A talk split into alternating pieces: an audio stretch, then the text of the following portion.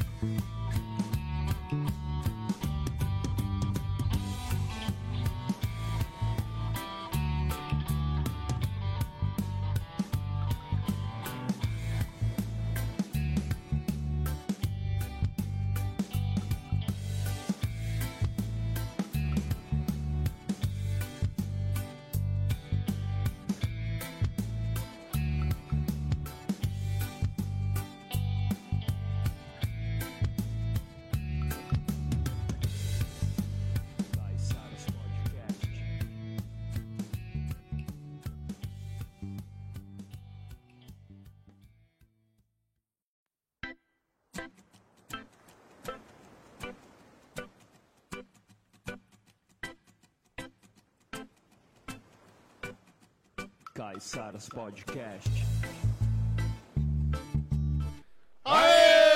Boa! Vai Corinthians! Começou! Começou! Mais um Caiçaras Podcast ao vivo, on, Um e roteando, hein? Caramba. Meu escritório é na praia, cara. Tu vê, cara? Tô sempre na área aqui, É, entendeu? Hoje viemos com, com o dono do escritório aí, um Hoje dos donos da... um dos donos do escritório. É. Então, sem, sem mais delongas, vamos uma salva de palmas para o nosso convidado Show, de hoje, merece, Heitor né? Gomes. Heitor Gomes, Ex-baixista aí da banda Charlie Brown Jr., CPM, CPM 22. 22. Da Show. hora, valeu, Heitor. Tamo junto aí. Obrigado, por Obrigado. ter comparecido aí com a gente. É, desculpa aí o pessoal que ficou esperando um pouquinho aí Sim. a live começar. A gente teve. É pra causar um... É só pra causar uma. Como fala? Um, É isso aí um mesmo. suspense, um É, suspense. É, um isso aí suspense. mesmo. Fugiu a palavra. Então, aproveitando aí que a gente já tá com o Fast Lock na, na tela, né, cara? Vamos falar dos nossos patrocinadores primeiro. Isso aí, Grupo Fastlock. A empresa mais completa da Baixada Santista, né, Danilão? É isso. Você que quer instalar câmera no seu comércio, no seu imóvel, aí proteger, né? Ver as câmeras pela palma da mão. Boa. É Tecnologia, né, Fastlock cara? Tecnologia, né? Alarme também para proteger o seu comércio, sua residência, vai viajar, tá com medo de deixar a casa sozinha ou a empresa na hora de fechar, né? Tá tendo Boa. muito roubo, furto. Chama a Fastlock lá que eles fazem a instalação para você do alarme, toda a tecnologia de alarme com fio, sem fio, monitoramento 24 horas. Top. Além disso também Da hora, tem né? da Tem hora, painel né? solar, né, painel cara? solar além disso, então você- Energia limpa. energia Massa, hein, limpa, velho? renovável, Nossa, né? Só Você, conceito. tu vê, você que tá pagando muita energia aí, muita conta, de luz tá alta, luz né? tá alta. E aumentou, né? Aumentou, né? Sempre tá aumentando aí, né? Então, o Fastlock tem uma solução para você também com painel solar. E além disso, também tem as porta portaria remota. Então, você pode instalar no seu prédio ou no condomínio horizontal. é, monitoramento, né? Tem todo o, o- a portaria remota. O- a portaria remota, a vantagem, Danilo, é que o, o porteiro não chega atrasado, não falta, não fica doente, né? Não, não deixa de trabalhar. Então sempre tem alguém lá para atender o seu sua visita, o seu prestador de serviço. Você tá sempre seguro e acompanhamento pelo, pelo monitoramento das câmeras também, tá bom? E quem quiser acionar a Fast Lock vai fazer como? Como é que faz? No telefone 13 3355 8034. Repita. 13 3355 8034. Ó, e Nas redes sociais, Como? arroba Fastlock Grupo. Tá vendo? E a Fácil, Fastlock- hein, cara? Fácil, hein? E a Fastlock vai deixar um desafio, um desafio, hein? De novo? Qual Você é que tem alarme, você que tem alarme na sua casa, no seu comércio aí, que tem botão de pânico, faz um teste. Aciona o botão de pânico para fazer um teste e vê em quanto tempo a sua empresa vai te responder esse Essa botão eu de quero pânico. ver agora. Essa hein? eu quero Essa ver, eu quero- Esse é um bom desafio. Esse é um né, bom cara? desafio. Vem em quanto tempo? A Fastlock garante a solução para você. Liga lá e aciona lá a Fastlock no telefone e na rede social. Fastlock Grupo é a tecnologia na sua mão. Na Show. palma da sua na mão. né? palma da sua mão. É isso aí, valeu Fastlock. Tamo junto aí, mais um episódio do Caiçaras com a gente. Vamos falar de Mídia Mar, né, cara? Mídia Mar. Mídia, Mídia Mar. Semana Mar, passada teve um né? marca em todo lugar. Semana passada Ó, teve um tá jingle, né? aí, Vitor? Ganhou até um jingle aí no Tá episódio passado. A Fastlock também ganhou, né, cara? Ganhou, ganhou. O Todos. pessoal tá sendo presenteado aí. É. Mídia Mar tá sempre com a gente aí também. Sim. É, são vários pontos, né, cara? De 27 telão de mais de LED, 27 pontos, de né, cara? outdoor, coisa, de né? banner aí na Baixada Santista, né? Isso. Então você que quer anunciar sua empresa nos principais pontos da Baixada Santista aí, a Mídia Mar tá com você e vai te ajudar nessa missão. Fala aí, Exato, Diego. Mídia Amaro, aciona lá, você que quer fazer a sua empresa aparecer, quem não é visto não é lembrado, né? Sempre, né, cara? Então, preços acessíveis, fala lá com o Vitão, lá chama ele, chama a Mídia Amaro nas redes sociais, eles vão fazer um estudo pra ver pra você o melhor posicionamento da sua marca lá, pra te trazer mais negócios aí e deixar sua marca em evidência. Boa. E para acionar a Mídia Mar, como, é que faz? Tu vai chamar o Vitor lá e falar, aí, Vitor, quero fechar contigo, entendeu? Ó. No telefone 13 996 33 16 43. Repita. 13 996 33 16 43. Nas redes sociais, arroba mídia underline mar. Não tem como errar, né? Não tem como errar. Mídia Mar, a sua marca em todo lugar. Valeu, Show. Mídia Mar. Também mais tá na um tela aí, hein? episódio. Ah, e tem um detalhe. Qual? Lá na- no canal 2, na Beneficência Isso. Portuguesa, tem um telão da Mídia Mar lá. Exato. Aí é um desafio agora pros seguidores do Caiçaras. Exato. Passa lá, o Caiçaras tá lá no telão, tá aparecendo Tá lá. a gente tá lá. lá, pô. A gente tá num ponto principal da cidade ali. Passa lá, faz um stories lá, um Marca gente, lá, né? marca a gente, marca o Midiamar pra dar essa moral aí. Beleza? Massa. Fechou, demais. Diego? Fechou. E hoje, hoje também, né? O pessoal que tá assistindo aí, que já tá online, se tá assistindo, tira uma foto de onde você tá vendo. Se estiver vendo pelo celular, tira um print. Posta lá no Instagram, marca a pose gente. agora? Marca o Heitor. Ó, você que tá com, com o celular, tá assistindo na TV e tá com o celular aí, ó. Tira uma foto. Tira uma foto, vou fazer uma coisa, Heitor, pode tirar a foto. a foto online. Aqui, ó, foto do rock and roll hoje. Aí sim, é assim. Tirou né? um print aí, marca a gente no Marca a gente, tira um print, Insta aí. marca a gente, marca o Heitor lá que a gente reposta. Valeu? E é isso. Hoje estamos isso. aqui com quem? Hoje com o homem, Heitor Gomes. Heitor Gomes, baixista, né? Ex-baixista aí, né? Do, é, é, a profissão É, dele, lógico, né? Mas é. é, participou aí da banda do Charlie Brown Jr., né, cara? Isso. Icônica aqui na Baixada. Acho que assim, Sim. quando falam de música na Baixada, acho que a primeira coisa que vem é Charlie Brown, né, cara? Teve um seu legado aí, né? E também participou do CPM. CPM 22 também, integração da banda. E, pô, o cara é um showman, cara. É Showman. completo. Tem mais de 20 anos de carreira, fez um show aí, né? Acho que em 2020, se não me engano, Foi, né? foi, foi. Participando, fazendo uma comemoração, depois a gente vai Boa. conversar um pouquinho também. Mara- maravilha. Mas começa aí, quem não conhece o difícil, Quem é né? o Heitor? Quem é o quem Heitor? Como é que começou essa tua vida na música, né? Eu sei que seu pai é músico, mas Sim. conta um pouquinho aí desse ambiente musical em casa, como é que foi teu início ali, molequinho, pá. Como é que começou isso aí? Massa demais, cara. Pô, legal. Mais uma vez aí, obrigado pela, pelo convite. Bom, cara, a gente é, é. Bom, o começo é assim, né? Eu tenho que falar do meu pai, né, cara? Você perguntou aqui o início da Sim, música sim. em Santos. Eu tenho que falar de uma outra pessoa que tem muito. Que é muito respeitado, muito conhecido. Exato. E, e às vezes até chega até ter um, um, assim, um, o pessoal res- considera e, e conversa mais, lembra mais, muito mais do meu pai, o Chico Gomes, Sim. até do Chico que o meu Gomes. trabalho. O Chico Gomes é realmente meu pai hoje tá mais mais paradão, mais velhinho, tá mais cegado, né? Tá mais Tá mais aposentado, tranquilo. é, aposentado. mas fez muito pela música, foi um cara assim que criou um, conceito de musicalidade aqui na, no Brasil, né, e pro mundo, que foi a, a técnica dele, o triplo domínio. É, e assim, eu posso falar mais, né, do meu pai logo a- adiante, assim, pra galera também entender que, que eu tenho Sim. total respeito e a, e a minha vida é totalmente ligada ao meu pai aqui na cidade, porque foi o cara que me colocou na música, o cara que me incentivou a tocar contrabaixo. E, porra, é um cara que tinha é, o carinho, o respeito e a admiração do Chorão, dos caras do Charlie Brown. E, e consequentemente eu ingressei na música ali com meus 16 anos, comecei a tocar com banda de garagem aqui e tal. É, Com os 19 já comecei a tocar na noite aqui profissionalmente com, enfim, nas maiores casas de shows, na época era é, pô, Mob Dick, é, que ainda existe, mas Existe. na época era, era Breezy, que depois virou Capital Disc, Caramba, hoje cara, fechou. desenterrou a brisa agora, hein, velho? Pô, cara, a gente tem. é, Já tem muitos a. Mit, a Mitos também foi. Mitos, Avelinos, todas elas, fe- Avelinos, todas elas Avelinos fecharam. que- É, Todas elas já que- fecharam. Breezy, Mitos, Avelinos já não existem mais. Caramba, Sim. cara. É, Desenterrou legal. Desenterrei legal pra dizer que a gente tem uma história aqui em Santos. Muita gente viveu essa fase e tem muito carinho, muita, né, boas lembranças dessa, dessa Fase época de, demais, cara, de tá molecão ali, de 19, 20 anos, que foi a nossa época que, que a gente Sim. frequentou essa, essa, essa, essa, as casas, as maiores casas de shows que, que tinham na época, né? Porque antes era mistura fina, bar do 3 e tal, que eu Caraca, mistura fina agora tu foi mais Cara, longe, o Bar do 3, Caralho, o Bar do velho. 3 era do meu padrinho, o Michel Pereira, que até hoje é um dos maiores produtores de eventos aqui da, da cidade, é ligado à à- à Secretaria de Cultura de Santos, enfim, é, ligado ao, ao Leal, que é o secretário de Cultura, ao Vini, que foi o primeiro baterista ali junto com o Nando Baceto, depois entrou Pelado e Marcão, mas foi os caras que fizeram parte dessa história do Charlie Brown. Então é tudo meio interligado, você vê? E assim, e o Michel é um cara que, que assim, trouxe, fez o primeiro show do Charlie Brown quando ele estourou, em 97, quando lançou o, o Coro Vai Comer. E eu tava lá na porta vendendo ingresso, eu era office boy da casa, trabalhava no, no Bar do 3, na casa do meu padrinho. Pra depois eu fazer minha história aqui, como eu tava falando, tocando nas casas de shows com, porra, com vários nomes aqui da cidade, é Max Soul, é, porra, participava da- do, do som com a, com a mecânica na época, da Dani Velocetti, porra, fiz o. Na época toquei também com aquele Via Rock, do Daniela da Praia Via Grande, e diversos outros artistas, e fazia som autoral também pra caramba.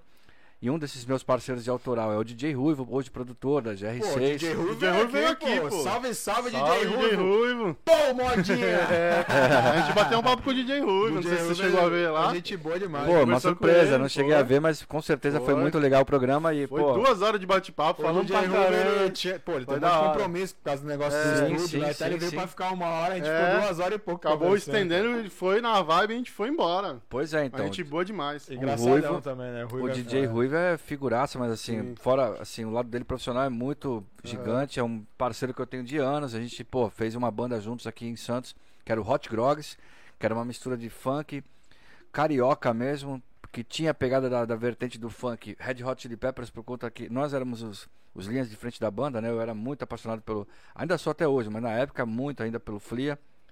E a gente fez um rock com esse funk dele, né? Porque o Ruivo tem. É. Eu puxei ele pro rock, mas não teve jeito. Depois ele voltou pro Voltou. funk. pro- ele fez um, lance meio de reggaeton na época, né? Com o Mamba, é, com o Mamba, Mamba Beat, Mamba né? Que era É. ele, o irmão dele, o Diego. E aí, porra, construiu o estúdio dele agora faz dois anos. Aí eu fui lá recentemente, a gente. Tu foi no estúdio novo lá, cara? Claro, hora, foi. Estúdio, né, ficou cara? chique Ficou lá, chique. hein? Não, então, na verdade. Elevador e o caralho. Pô, meu irmão, tá coisa linda. O teto lá, é, meu, tipo panorama, negócio. É, a você aperta um a- botão e abre tudo lá. O Ruivão ficou chique. O Ruivão é meu parceiro há mais de 20 anos. É. Tamo juntasso e É assim. nóis, Ruivo, tamo junto, pô. E o Gomes do Oito, que é um dos meus projetos que eu vou falar aqui, tá com ele agora também. É uma outra história que eu vou contar durante o programa, enfim. E aí, cara, passada essa fase aí dos 20 e poucos anos, eu me tranquei assim aqui em Santos, comecei a estudar pra caramba. Tava meio.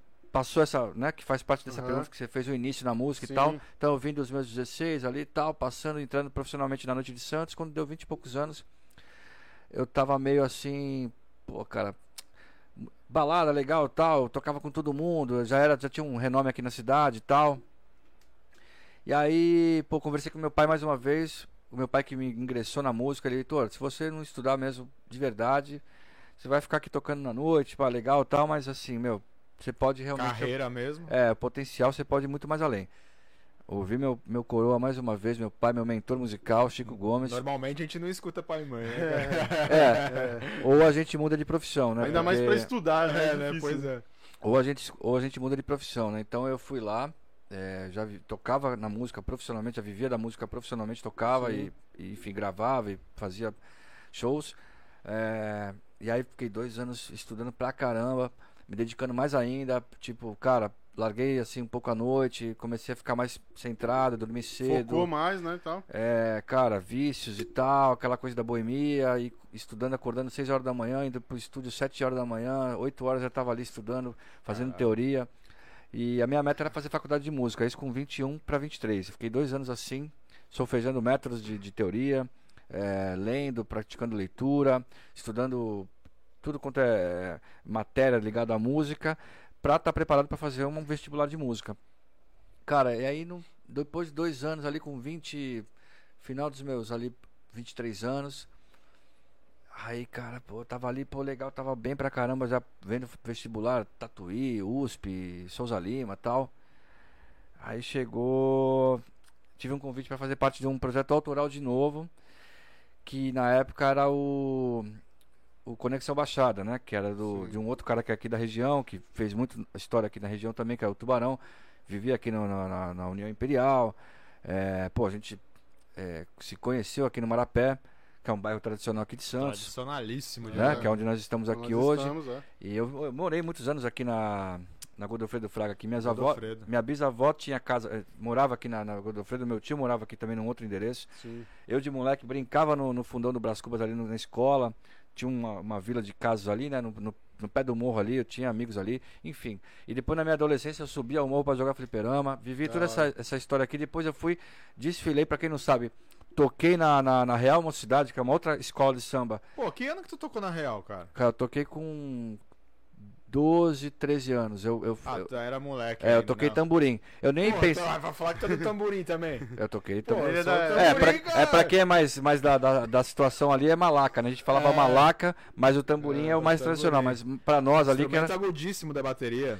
É. Pô, eu, tô- eu fui diretor de tamborim na Vila Matias, pô, cinco anos. Então, é exatamente. nós é do mesmo ramo, agora eu tô descobrindo as coisas, olha aí. Não, a Tá gente, eu, eu comecei com meu tio. Meu tio era surdo aqui na Real Mocidade, ensaiava no mercado do Marapé. Aqui, né? Inclusive, é, no, no, no episódio passado, quem veio aqui foi o Joãozinho e o Ademarzinho, ambos da escola de samba aí, o Joãozinho Sim. da Vila Matias e o Ademarzinho da Unidos da Zona Noroeste. E o Joãozinho estava na Real Mocidade, a gente contou bastante história da É. Real aqui, contamos samba da Real aqui. Pô, podia ter trazido ele também trazido, pra é, faz aqui, um-. Pois Teve é, um showcast aqui na fazer um semana combo passada, aqui, foi um. Não, combo. é. muito legal. Tô Pô, contando coisas aqui que eu acho que. Coincidência, Cara, velho. eu tô contando coisas agora que eu nunca contei em nenhum lugar na Fala praticamente. em todos, aí fala pra- todos. Não, é verdade. Eu. Exclusivo! É. Atenção! Não, e é verdade aí, mesmo, porque agora com essa onda de podcast, então Sim. assim, algumas coisas, em, em alguns podcasts eu, eu, eu consigo. Assim, naturalmente, sem, Aham. sem premeditar, a gente vai e fala um negócio que a gente nunca Sim. falou. Então foi assim, do nosso parceiro do Flip lá do Pod Noir, do Pod Noir, dos Estúdios Flow, eu, eu falei uma parada que eu nunca tinha falado. É, foi talvez assim também num outro podcast, agora fugiu. Mas assim, si- situações. Ah, no, no, no próprio do, do, do Estúdios Flow também o. O Amplifica, o pré-amplifica que eu fiz com o Rafael recentemente. Então eu também falei uma situação que eu nunca tinha falado. E aqui no Caixaras Podcast, eu tô Olha falando aí. uma situação de Caixara mesmo. Raiz. Inclusive, a Raiz Porra. da escola de samba. Eu aí, né? toquei É. dois anos na bateria da Real Mocidade. Mestre Gordo, um abração aí, Mestre Gordo e companhia, O gente. presidente era o Edson na boa. época. Edinho. Edinho, perdão, é. Brincadeira é coisa séria. É, o Edinho. Falamos dele na semana passada aqui. E a, e a Real era do lado, ali no pé do morro aqui, né? É, Sim. perto da, da, da União Imperial. Então tinha muitos músicos da União que ajudavam a Real Sim, Mocidade sim. e, e- e tocavam, né? E, toca- vice-versa, E né? vice-versa. E depois a Real se mudou, foi pra outro, depois foi pra lá pra, pra entrada de Santos, eu lembro. Aí perdi contato na época, mas enfim. É, cara, voltando a essa parte das, da faculdade de música, é, eu acho que tudo isso agregou para que é, a gente realmente valorizasse e, e, assim, eu escutei meu pai, estudei, e aí eu tava falando ju- justamente do Tubarão, que era ligado à União Imperial e, e ao lance de carnaval também, era um dos caras que fazia harmonia ali no meio da, da, da- bateria e tal, e ele foi e me, me chamou pra gente fazer um trabalho autoral em São Paulo, final de 2004 para 2005. E eu tava totalmente fechado com o lance de autoral, eu queria estudar, fazer faculdade e me profissionalizar. E aí eu falei pra ele, cara, vamos até, um, até onde você precisa o compromisso e a gente conversa. Beleza. Foi aí que eu conheci o Rick Bonadil, o Conexão Baixada. Pra quem não sabe, era o antigo Grito da Rua, que foi uma banda que, que ele formou na época, com o Zé na guitarra, o, é, o Zé no, no- no- é, o Bia na batera, que era da, da- do canal 2 aqui. O, o- o Zé, que era o nosso. A gente chamava ele de Tom Morello, que tirava os timbres do, do Tom Morello e tal na época, aquela piração Rage Against the Machine nos anos 90. Tinha o Dô também na, na viola, no violão. E tinha o Tubarão. E aí o baixista sempre dava uma. Assim, não tinha muito fixo. E, e aí, porra, eu fui lá e cheguei conheci eles. Ainda fiz shows com o Grito da Rua. os- Porra, que é assim, meu, primórdios do, do, do lance do Tubarão com banda. Que aí foi que, o, que, na verdade, o Tubarão conheceu o Chorão também, era na época do Grito da Rua. E, cara, depois virou Conexão Baixada e ele me chamou e a gente fez esse trabalho. Foi aí que eu conheci o Rick Bonadinho em São Paulo, na Zona Norte. A gente ficou dois meses lá. É, nesse período, no final de dezembro ali, eu aceitei o convite, ficamos ali fazendo um, um trabalho para mostrar esse primeira leva de músicas pro Rick. E eu, tipo, tava até então, o, o- o Tubarão tava meio que, assim, é, guardando né, essa surpresa para as coisas acontecerem. segurando, né? Segurando, falando, Pô, e, o- Rick Bonadil é um produtor de, de grandes nomes aí, É, né, cara? Do, Mamonas, do pessoal né? mais antigo aí e tal. É. Pô, é um cara que se destacou no ramo aí também, digamos. É, o cara que lançou Mamonas, lançou Charlie Brown, lançou CPM, lançou NX0. E... Muita banda. Eu acho que lan- se vacilar lançou até Pepe e Neném, se eu não tô enganado. A cara. Pepe e Neném também Pepe passou Neném, por lá, Pepe passaram, Neném, passaram por lá né? também, sim. Cara, lembra do Pepe e Neném, velho? Cara, ó, eu vou, vou fazer uma piada que eu vi na, lá, na televisão agora. Quem você prefere, a Pepe ou a Neném? Já viu aquele episódio do, do LOL lá do, no Amazon? Ah, caras do- juntaram vários- humor vários humoristas lá, você chegou a, a ver já. Tem o. Como é que é? Igor O- Guimarães, O Igor Guimarães fez essa. Cara, caiu todo mundo na risada lá. Quem, você prefere, a Pepe ou a Neném? Todo mundo caiu na risada e, ao mesmo e tempo. ninguém sabe quem é ninguém Pepe, sabe, é né? porque Foda. ninguém tem preferência, né? Então, por isso que caiu Ninguém sabe diferenciar tudo- quem é quem, são gêmeos. Aí eu lembrei É, agora. engraçado, não, mas, pô, cara, assim, enfim, são, foram artistas também, pô, de renome, assim, que tiveram seu, seu momento ali de mais, né, Sim. assim, é, Ascensão aí, né? ascensão na cena da música e. Cara, enfim. E aí, pô, depois que eu senti essa parada, eu falei, cara, vi o Rick ali, falei, pô, fiquei encantado já. Falei, cara, o negócio tá caminhando pra um lado bom aqui. A gente Quando- conversou. Quando você conheceu o Rick, é que você viu que o negócio tava ficando sério mesmo? Ou na tua cabeça já tinha essa, essa ideia? Não, peraí, agora que tá ficando sério mesmo? Qual foi o momento aí que caiu essa ficha É aí? agora que o couro vai comer. É, agora que o coro... É, na verdade ainda não tinha essa coisa do couro vai comer. A gente tava, eu tava ali fazendo um trabalho sério mi- comigo, na minha, na minha vida, né, pessoal, profissional, estudando tava, pra fazer é. faculdade, tava totalmente focado. Sim. Porque o oposto disso era os meus 19 ali, meus 18, 19 anos, até os 20 e poucos anos, que eu só fazia som autoral, tocava com um monte de gente, tinha muito convite de molecada e tocava na Sim. noite e assim. Só que não não, Não não, tava chega- virando. não- não chegava num, assim, não tinha uma, uma coisa, você não sentia, não via um, Um futuro, né? é, um futuro, assim, não via. A gente sonhava demais, tudo, ainda mais com o Charlie Brown estourando na cena aqui de Sim. Santos, a referência, então, É. é, eu sonhava demais naquela época com a MTV, com a cena dos anos 90, Rapa Caraca, Raimundo, MTV, Charlie Brown. velho, pode crer. A gente olhava aquela cena e falava, meu, cara, é isso que eu quero pra vida, sabe? Como tocando aí, né, moleque, Sim, né? sim. Mas não tinha ainda a maturidade e o merecimento pra conquistar algo maior. Quando eu me tranquei e fiquei realmente estudando ali, ali eu adquiri um merecimento. Tava pre- mais preparado, pintou esse convite do Tubarão. Show. Essa é a cronologia, né, da, Uhum. do meu começo antes do Charlie Brown. E aí chegou depois disso, a gente conversou, passamos, conheci o Rick, beleza, fiquei total dois meses ali, entre dezembro, janeiro e fevereiro. É, Indo para São Paulo, passando a semana inteira fazendo música e voltando para trocar de roupa final de semana e voltar para São Paulo. Foi quando tocou o telefone em casa num domingo de carnaval à noite, não sei, 6 de fevereiro de 2005. Era o Pinguim, pô, e aí, tu tá fazendo o que e tal? Eu falei, cara, tocou assim. Na época não era celular, né? Tocou É. o telefone em casa. Foi assim, fixo, né? fixo em É. casa. E Aqueles de, de girar assim De ainda. disco, tá né? é, exatamente, é. Caraca, três horas pra digitar um número. É, no bagulho. Quem exatamente. tinha nove lá, era dar três É, dias pra ligar, né? É, ou você apertava assim, zero, a- a- a- o que desliga assim, você apertava várias É, vezes pra dar, o, pra dar o número Pra também.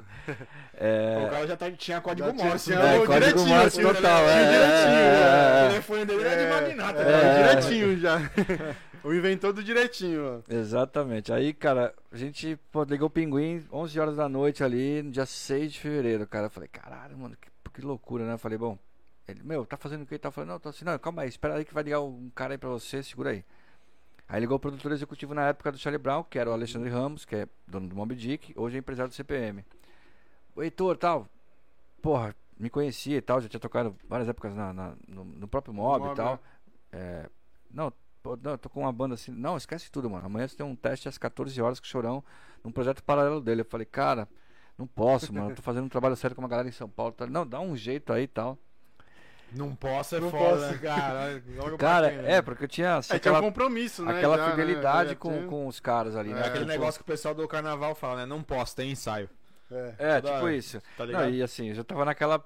Porra, conheci o um Rick, tempo. o trabalho que eu tava fazendo pra produzir com o Sim. Rick, então eu falei, eu tava bem focado. Só que eu tinha a questão, é, não, não vi na hora assim, a questão do chorão, vi a questão da responsabilidade, do compromisso, a palavra, né? É. Só que os caras, meus, esquece tudo e tinham visão, né? Uhum. E eu falei, beleza, cara, tá bom. Aí, cara, segunda-feira deu um jeito lá, falei, falei com o Tubarão, falei, meu, contei, falei, meu, preciso resolver um problema pessoal, me dá três dias aí. É. E aí comecei, cara, às 14 horas eu tava lá na Rodrigues Alves, no estúdio do Thiago, e pra fazer o teste. 14 horas comecei a, pô, cheguei lá, levei meu amplificador na época, meu baixo, só tava o Pinguim e o Alexandre Ramos. Eu falei, cara, aí os caras não vieram, fiquei tocando com o Pinguim, fiz um som, aí foi bom pra caramba já. Os caras falaram, pô, Pinguim. Fiquei sabendo isso esses dias. Vai dar liga isso aí. É, e eu fiquei sabendo isso esses dias, porque na verdade é, o Pinguim já tava de olho Uhum. e eu, na verdade, tava achando assim, ah, os caras não vieram, não puderam, beleza. Mas foi legal, eu já tinha essa sensabil- Você tinha sensibilidade. curtido ali já o Não, momento. É, já tinha essa certeza, essa sensibilidade de que, pô, já rolou a química ali, baixo de Aham. batera, a gente tocava com os mapas na cabeça, sem voz, sem guitarra, fazia as Legal. introdução, meio, começo, refrão. Já era as músicas do Charlie Brown? Já foi era as músicas do Charlie? Brown, já do tava Charlie Brown, tocando tá. várias. Eu Não, conheci... bom que tu gostava e É, escutava já- também. pra né? caramba, Então, já tava... Pra caramba. E aí, cara, terça-feira. Aí, terça-feira foi o teste, mano. Dia 8 de fevereiro de 2005. Aí chegou o Tiagão. Era aniversário do Thiago Castanho. Ele montou as paredes da marcha. Aí, aí o couro comeu, velho. Literalmente. Aí, né? literalmente, o couro comeu. A gente tocou muito, cara. Fizemos muita jump, tocamos muito Charlie Brown. E, pô, foi foda. Uma química insana, assim. Eu, Pinguim e Thiago.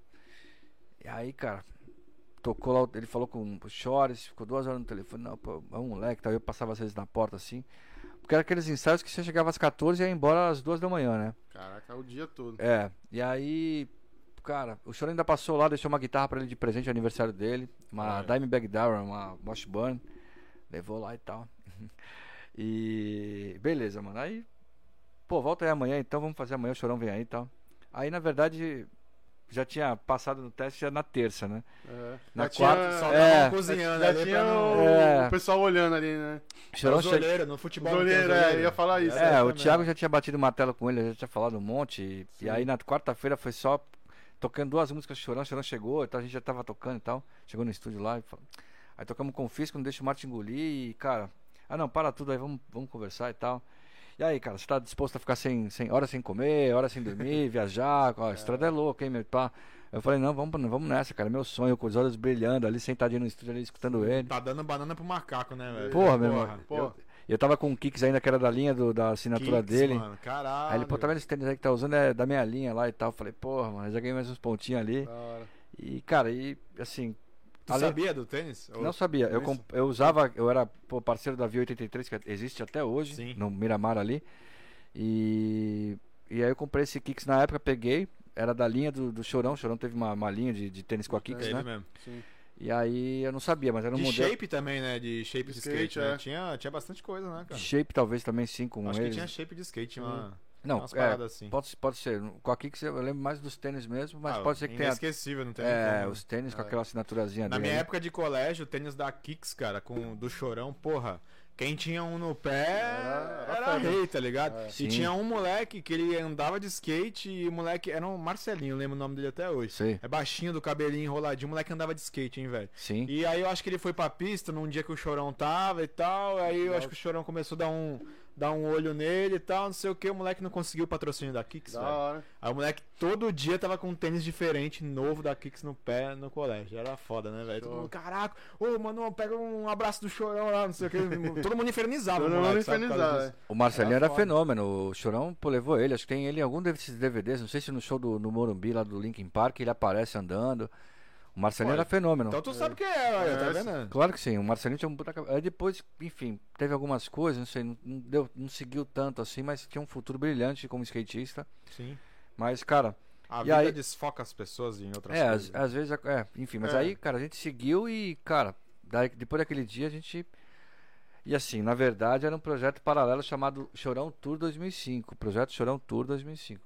Ele Não não, era- chegou a falar que não tinha era acabado Charlie a Brown, não banda, era, não, não, falou não. que ia manter o nome, nem nada. O produtor me ligou no domingo, não, porque o Chorão tá fazendo uma parada, pa- um projeto paralelo, a banda vai dar um tempo e. E era essa a história. Aí foi assim que eu entrei, que eu comecei a tocar com o Chorão em 2005. Caraca, Da hora. 2005, eu tava nascendo ainda. Ah, tá. tá bom, sim. 2005, Tá pô, faz bom. tempo isso. Faz tempo. Da hora. Cara, deu uma golada aqui, foi mal. É, e como é que era esse lance, cara, do, da banda em si ali? Era vocês ensaiando? Como é que era essa vibe mesmo? Vocês ficavam, como você falou, que ficava muito tempo ensaiando? Vocês, se- vocês pre- se preparavam pra isso? Ou ia lá, tirava umas músicas só porque já sabia e ia curtir? Porque até eu vi uma vez o. Esqueci o nome, da Pedra Letícia lá. Que o. O Cambota? o Cambota. O Cambota foi com o pessoal da banda lá, pra, tipo, Maresias lá, pra ensaiar, pra fazer música. E os caras ficaram no churrasco, curtindo e não ensaiaram nada, não fizeram música nenhuma. Fizeram música assim, tipo, eles ficaram uma semana pra. Fecharam o sítio lá pra fazer uma semana de música. Fizeram música em um dia, o resto eles curtiram o sítio inteiro, entendeu? Esqueceram da zoeira, né? Na zoeira, entendeu? Não, pô, então, aí, cara, aí que o negócio ficou sério mesmo, né, cara? O Chorão é um cara muito intenso. É, a gente permaneceu com aquela, com aquela é, sequência de ensaios de trabalho, né? Chegando às 14 e saindo às 2 da manhã e voltando pra casa descansando e almoçando e indo pro estúdio e ficando lá até tarde. É, cara, na verdade, acho que só eu que, que achava que, que ainda não era Charlie Brown. O Pinguim e o Thiago já, Já já, já sabiam, é, e o Chorão também já estava ciente, ele já estava montando uma banda para justamente dar esse passo. É, mas, cara, durante o primeiro mês foi assim. O Chorão chegava, trazia umas duas músicas inéditas, tipo no, no passo a passo, onde não existe pa- a paz não existe amor. É, é, tipo, O Mundo Explodiu Lá Fora, Living LA, várias músicas do Imunidade Musical que ele vinha trazendo e, tipo, cara, é quente. E descarregava umas duas músicas ali e tal, dava um tempo e tal, e pá, tchau. Beleza, ia cuidar das coisas dele e tal, os business. E ficava eu, Pinguim e Thiago ali, maturando as músicas, ensaiando Charlie Brown, porque era um projeto paralelo, mas, pô, tinha os Charlie Tem a Brown. responsa, né? É, a gente já tocava os Charlie Brown, já ensaiava várias coisas do Charlie Brown, de todos os discos até então, desde o Transpiração até o Tamanho da Atividade, que foi né, ah, o disco que a gente ingressou ali, a turnê né, que a gente Sim. assumiu. E depois de um mês o Chorão veio com a bomba falou, cara, vocês vão ser o Charlie Brown. Chegou em março ali, isso foi em fevereiro, em fevereiro eu entrei na banda. Em Uhum. março, no começo de março ali, ele fez a reunião e falou, "Ó, galera, vocês vão ser o Charlie Brown e. E aí o negócio ficou louco, né, Aí cara? A Aí, responsa ficou maior. ali, muito né? maior, né, cara? Porque uma coisa é você fazer um projeto paralelo do Chorão, sem aquela responsabilidade de ser um Charlie Brown, né? O Charlie Brown já era a maior banda de rock do Brasil. E aí, cara, aí o negócio Pegou ficou... muita molecada, né, na época, né, É, cara? Pegou muita anos 90 molecada e ali, o bagulho né? cresceu absurdamente, né? Como é que pode, né, velho? É, cara, o, o Charlie Brown ele veio. Ele na verdade ele teve várias fases assim, né? Incríveis, né? Até, até aquele momento que a gente. Do Transpiração ao Preço Curto Prazo Longo, que foi um, um dos, mais, dos trabalhos que teve mais investimento da Virgin na época, gravadora. E, cara, passando pelo. Nadando com. com Nadando com os tubarões e tal, o, o 100%, mas aí veio o Bocas, que foi um baita disco, depois o acústico, que a banda estourou assim, de um jeito que. Onde você ia era o acústico do Charlie Brown passando, né? Na época que a gente tocava, que aqueles uns 20 anos ali, Sim. que tinha a Mitos, tinha a Breeze, e tal. onde você ia, cara, aqui em Santos era acústico, bombando ali, passando, tocando o tempo inteiro. Estourou. Estourou. Épocas de MP3, CD, esses É, bagulho de exatamente. Discman, tá ligado? Exato. Tava descobrindo MP3 ainda, cabia cinco músicas no Cinco bagulho, músicas, tá ligado? Exato, é. E, cara, então a gente, porra, passamos um mês realmente se preparando pro primeiro show, que foi um show bem complicado, que foi o primeiro show do, dessa formação em São Paulo, num, num show da Jovem Pan, da Rádio Jovem Pan em São Paulo. E foi um show complicadíssimo, a galera, os fãs chiitas hum, chateados e fazendo corinho dos ex-integrantes e, e na época, né, e tal. Sim. Porra, é, pra gente foi, foi. O meu muro e o do Chorão foram os mais difíceis de, de pular, né? Que a gente diz assim, de. Exato. A provação, né? Porque o Chorão tinha aquela coisa do. Da, da- enfim, porra, os caras estão saindo, por quê? Entendeu? A, lance da por que acabou a banda, né? É. Brigou, enfim, né? Porra, o que, que vai ser o Charlie Brown agora? Tá louco? É. Levar o Charlie Brown sem os caras, sem Marcão, campeão pelado. Sim.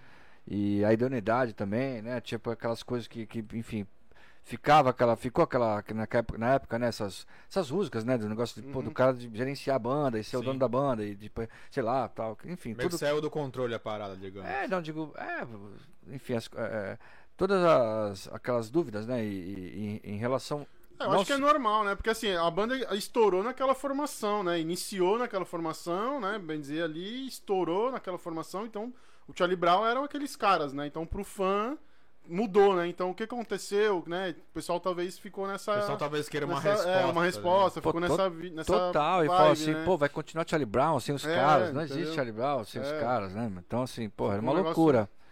E aí eu, logicamente, assumi o baixo do Charlie Brown. Então era uma coisa, tipo, É. Uma praticamente. tarefa difícil também. né? É, praticamente, assim, é, sei lá. Não vou dizer impossível, mas era muito difícil. Era realmente tipo, você fazer a sua história dentro de, um, de, uma, de, uma, de um- de um- uma história que já tinha um cara muito É. carisma e, porra, um cara que né, fez parte desde o início, aquela toda, tinha um estilo próprio ali e tal, de conduzir a- o lance da, da- dele com a banda e tal. Mas é isso, cara, com muita humildade, é, espiritualidade e profissionalismo e talento, a gente foi trabalhando, foi passando essa arrebentação inicial. E as coisas foram virando a partir do trabalho autoral, cara, não teve jeito. É, alguns shows a gente foi fazendo, foi mostrando que, pô, ah, legal, pô, os caras tocam bem pra caralho também, as músicas É, e foi tal. vendo a qualidade ali, né, de vocês e foi dando crédito, né? Foi É. melhorando esse. Exato. Quando, quando a gente gravou o Skate Vibration na pista, cara, e Porra. lançou o single, o Tamanho da Atividade, que até Sim. então, né, foi aquele- que saiu ao vivo da pista, Aham. que tinha a introdução da Futura Labirinto, pra quem não sabe o que que é, que era uma música do Imunidade, que eu entrava com baixo ali, fazendo uma, uma puta uma técnica louca ali, uma linha de baixo arrojada, aí a molecada começou a... A ver a qualidade do. Exatamente. Opa, calma aí. Pô, não só da banda, né? Que já tinha. Os caras já eram mais experientes, Sim. Pinguim e Thiago. Mas, porra, ó, mano, esse moleque aí É. tá emba... já veio com um negócio embaçado diferente, né? É, e também assim, a gente até passa pela nossa cabeça, né? O Chorão não ia colocar qualquer músico pra substituir também, né? Já tinha um nome, Até a banda manter tava a- estourada, né? manter o manter nome, a né? qualidade da, da Qualidade. banda, né? Então, A moral, a digamos moral, né? Tudo, manter o nível ali, né? Porque era o nome dele também ali no meio, né? Então, assim, não ia cair o nível, né? Então, com certeza, ele foi atrás dos melhores aí, lógico. Sim, é aquela indicação que eu te falei. O meu nome, o, o- o- É. o trabalho que eu fiz aqui na região de moleque contou muito. Sim. A minha, porque foi uma, uma, uma, realmente eu fiz uma, uma presença assim. É o network, cara. A gente sempre fala que é o network. É, o network, e assim, além do network, é realmente já mostrava que tinha um negócio apurado ali. Sim. E o lance também de ser filho do Chico Gomes que ajudava. Então, É. o cara já ter o DNA de contrabaixo, tocar bem, já ter mostrado essa irreverência também, essa, essa personalidade no baixo na noite de Santos, Uhum. que era vitrine, foi, pô, pra caramba aqui, né? Santos tem a, tra- a tra- tradição de bons músicos, né? Na época que o centro ainda era badalado, né, cara? Que tinha uma baladinha do lado da outra, era chapado no centro, né, É, cara? e assim, Santos tem essa, essa tradição de bons músicos, né, cara? De, de verdade. cultura, de arte, e em diversos Músicos estilos. de diversos estilos, Diversos exatamente. estilos, a gente é, tem é. muita gente boa aqui, cara. Sim. Pô, pra caramba. Então, assim, é, desde compositores de, de, de samba enredo, Sim, que- é. que, Nossa, isso aí tem bastante. né, que, que, que fazem, é, que estão na, na, na, É. no- na primeira prateleira do, do samba do Carnaval de São Paulo, Sim. até passando pelo samba com o pagode, na época o cara metade, Cara, metade. e o Charlie Brown, e aí, porra, entre outras bandas e outros músicos que, Vai, porra, vai, Márcio. Vai, vai, Márcio. Então, assim, tipo, do, porra, cara, é, o Batera do Ratos aqui de Santos, enfim, toda uma, uma, né, cara, a gente tem toda uma história e Santos tem uma história já desde os anos 80 ali, dos grandes shows de- das, das bandas na época, É. né, que passavam aqui pela cidade, tocavam ali na praia, ali no, no Instinto Hollywood Rock ali e tal, que enfim. É, o Toninho, né? Seu Toninho do Cine Rocks, a gente conversou com ele aqui também. Ele tinha Toninho. casas de show aqui, ele trouxe Barão Vermelho, na época que o Cazuza cantava. Ele meio que produziu os caras também, ele né? Produzia, coisa assim, trouxe é. vários shows, enfim. Pô, então, ele é. que fazia muitas coisas aqui na Sim, Baixada, né? sim, sim. Badalava, a, a. Caissara, né? a O a casa- Caissara lá na praia, lembra do Clube né? Caissara? Claro, filho, eu vi Charlie Então, Brown no é, Caissara. então. É, pô. Na época eu era É, moleque. é. Hoje é um puta prédio lá, né? É, então, mas eu vi, eu vi Charlie Brown lá. E, cara, enfim, cara, é uma loucura que, assim, Santos tem essa, essa, essa, essa diversidade de, de- de- e, essa propriedade de cultura e arte. É. E, e, cara, e assim, assim, a gente foi virando esse jogo aí. Com imunidade musical, o disco, as coisas ainda ficaram melhor. A gente, porra, lançou Lutar pelo Que é Meu. A gente fez um baita show no, no show da Mix em São Paulo, pra 30 mil pessoas no Pacaembu. Cara, Foi dali que extraiu o clipe da Lutar pelo Que é Meu já em 2D e tal. O Chorão já tinha aquela visão, né? Sempre teve essa visão de fazer grandes clipes, né? E naquela época ele começou a entrar com esse lance de design motion, 2D, 3D e tal. E, cara, era, Era, era meio que novidade na época. era né, novidade, cara? sabe? Aquela, exatamente, aquela linguagem. Tipo, tava na MTV, tava na isso, show. E o Chorão era um cara ligado pra caramba e começou a explorar esse lance. Então o clipe da Lutar pelo Caminho foi assim, é, com aquele mar de gente. Depois veio Ela Vai Voltar, que é do, do segundo single do Imunidade. E o terceiro foi Senhor do Tempo, que pô, tocou muito nas rádios, né? Foi prêmio de melhor música pela Multishow em 2007.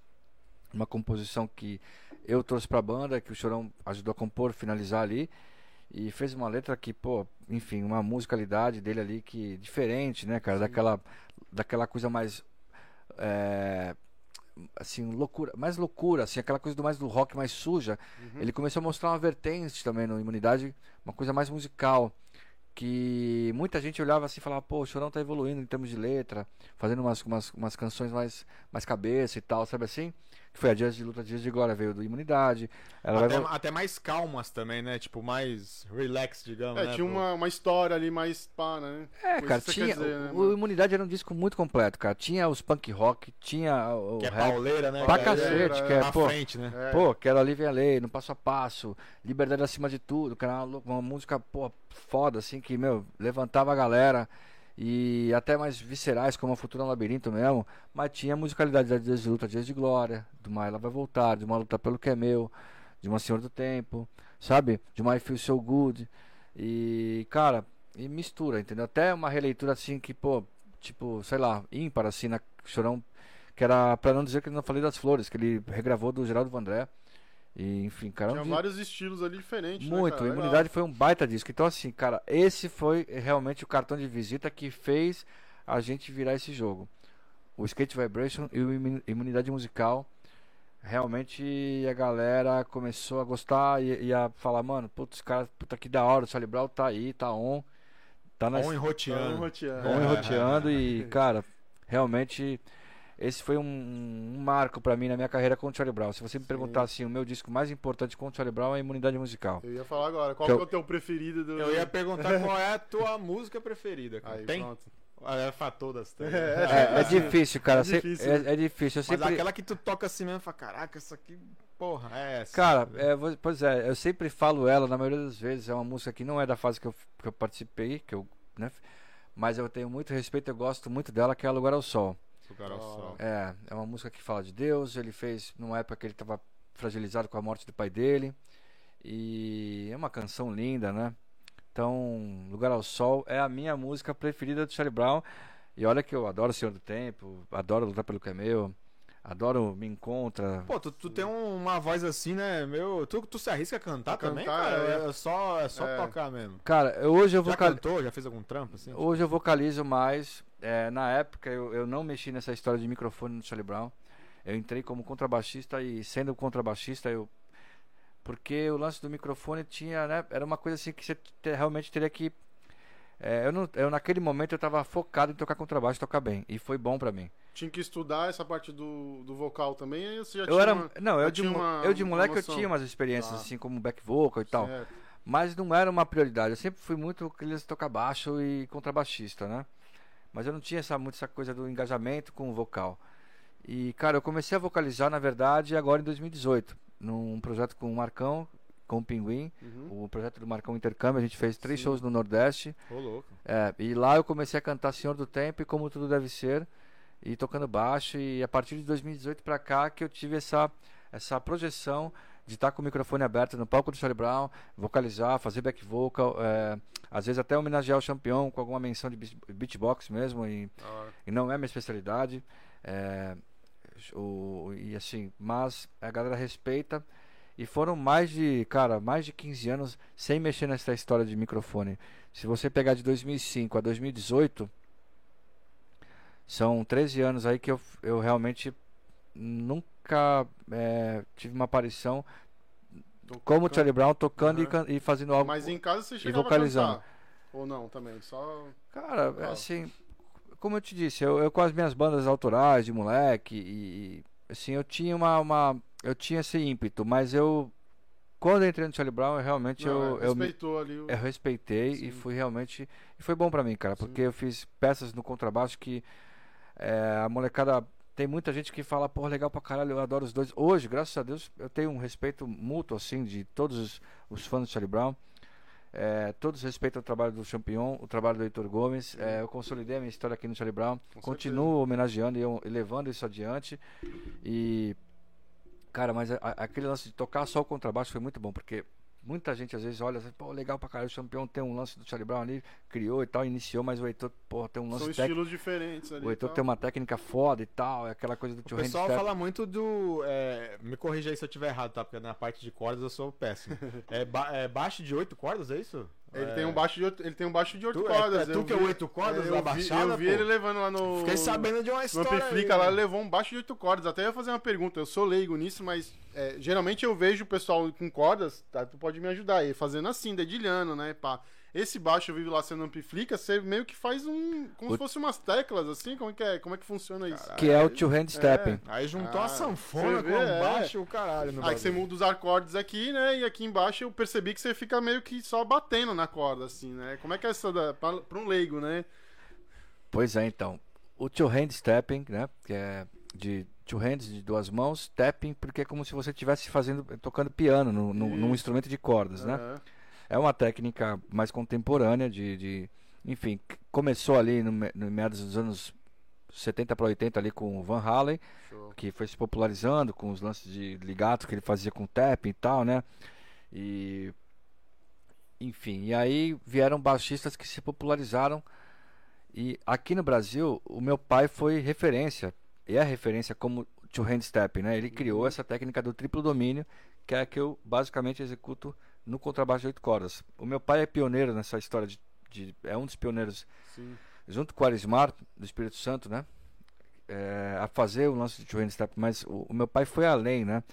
O, o meu pai criou, primeiro desenvolveu esse two hand step em, em baixos ali de, de sete cordas e depois oito. Caraca. E aí ele criou esse conceito de triplo domínio. O que, que é o triplo domínio em two hand stepping? É você executar com essa técnica, como se estivesse tocando teclas, né? Fazer três funções, por isso que é o triplo domínio, três funções da música simultaneamente. Então, inicialmente é você fazer um baixo e harmonias de apoio com a mão esquerda e solos e, e melodias e solos com a mão direita.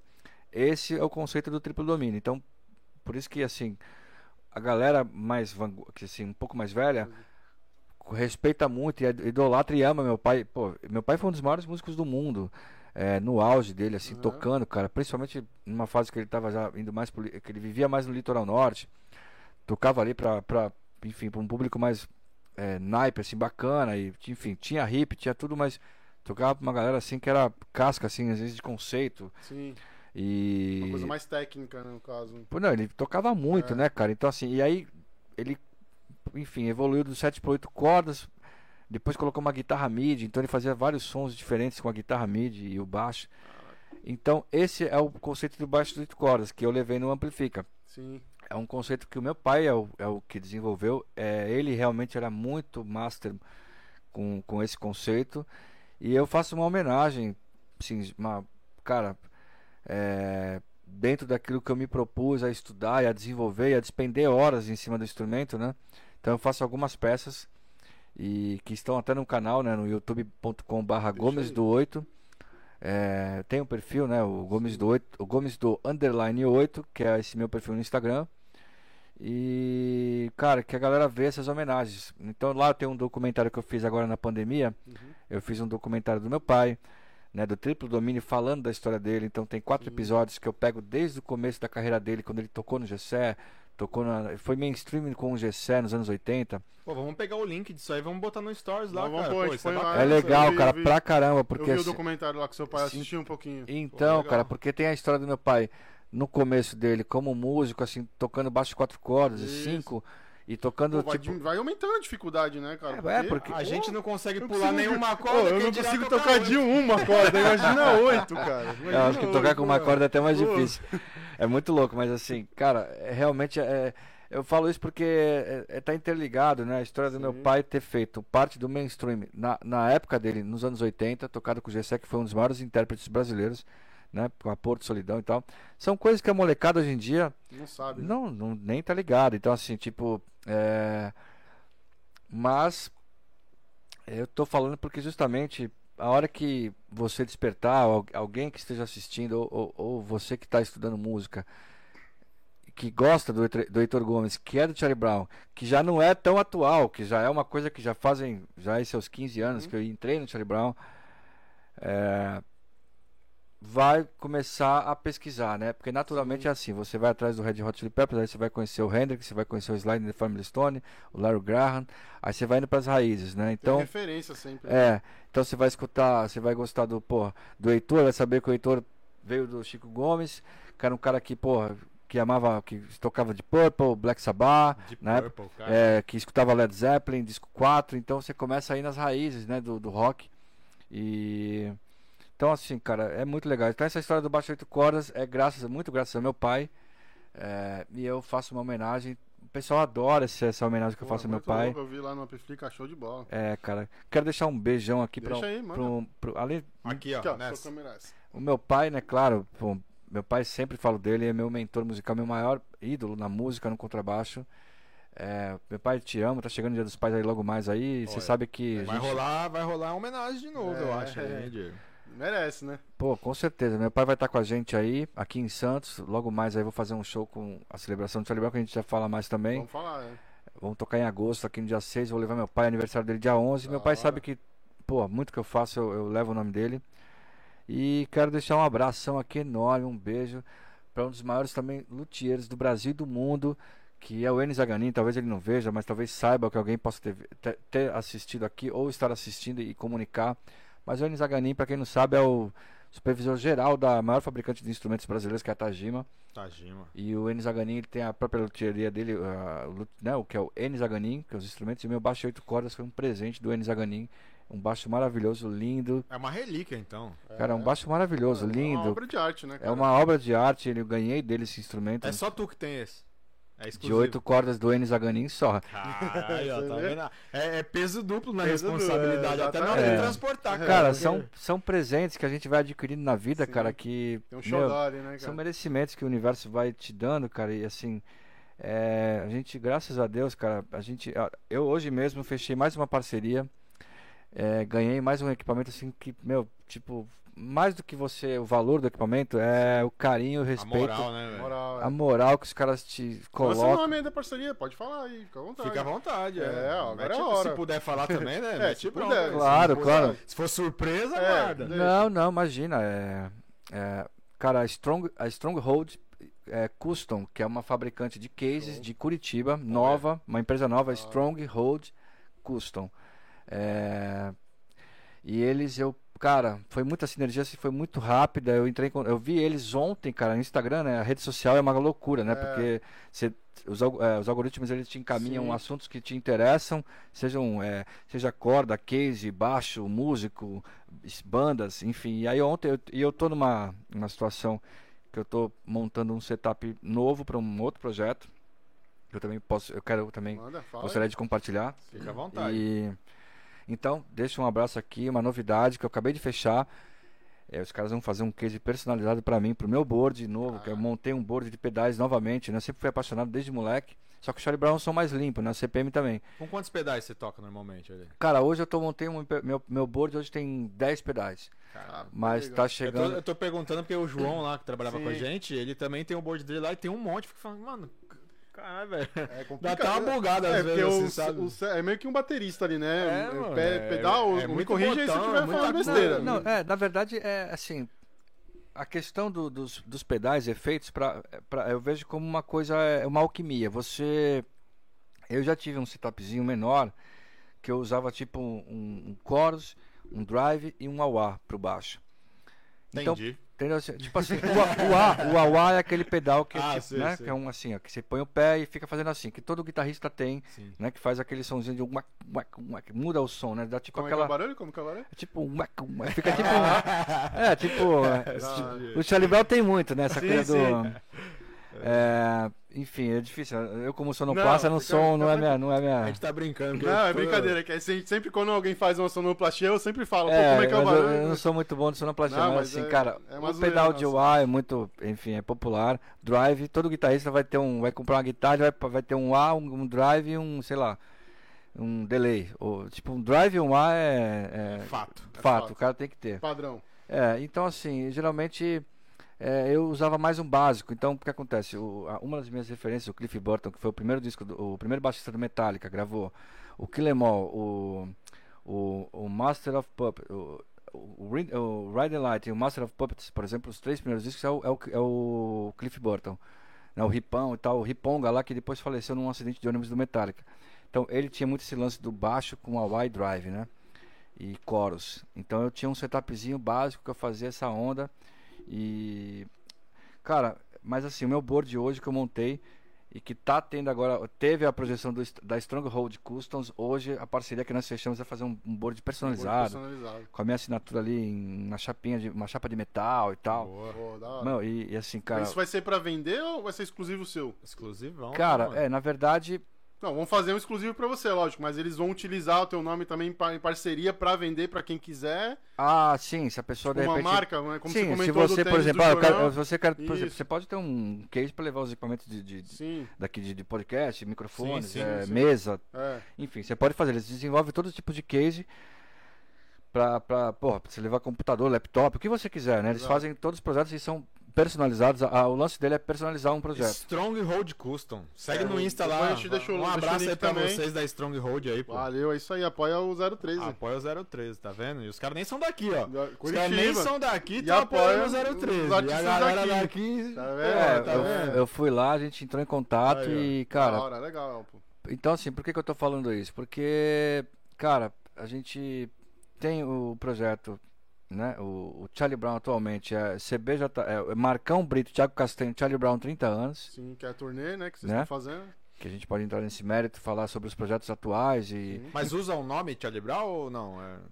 Porque Marcão, Eu sei que tem umas. Marcão umas, Brito, Umas Tia- intempéries aí, né? Os nomes na frente. é, aí, né? Marcão Brito, Thiago Castanho, Charlie Brown Jr., 30 anos. Esse é o nome do projeto, Aham. né? No Instagram é arroba cbjr.marcão e Thiago. E tu tá junto.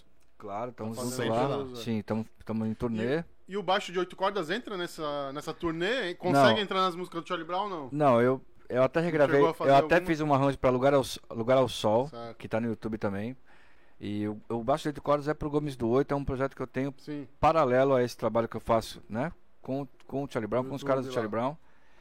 E a novidade do momento, atualmente, Opa, novidade. hein? Pera, pera, pera, pera, Para, para, para, para, para, para, para. para, para. É, acho que é, acho que vai ser um primeiro lugar assim, né, de visibilidade, enfim. Nas redes Aí, ó. sociais já tá lá, mas é, que eu tava falando justamente do board que eu tô montando, tô, enfim, montei o projeto da pedaleira porque fomos re- requisitados para mais um grande projeto para fazer um trabalho histórico agora em setembro, que é o nosso tuezinho Matuê. É, Vamos ouvir lá. Você, Matheus. é, o Matuê é meu, meu, minha, minha nova.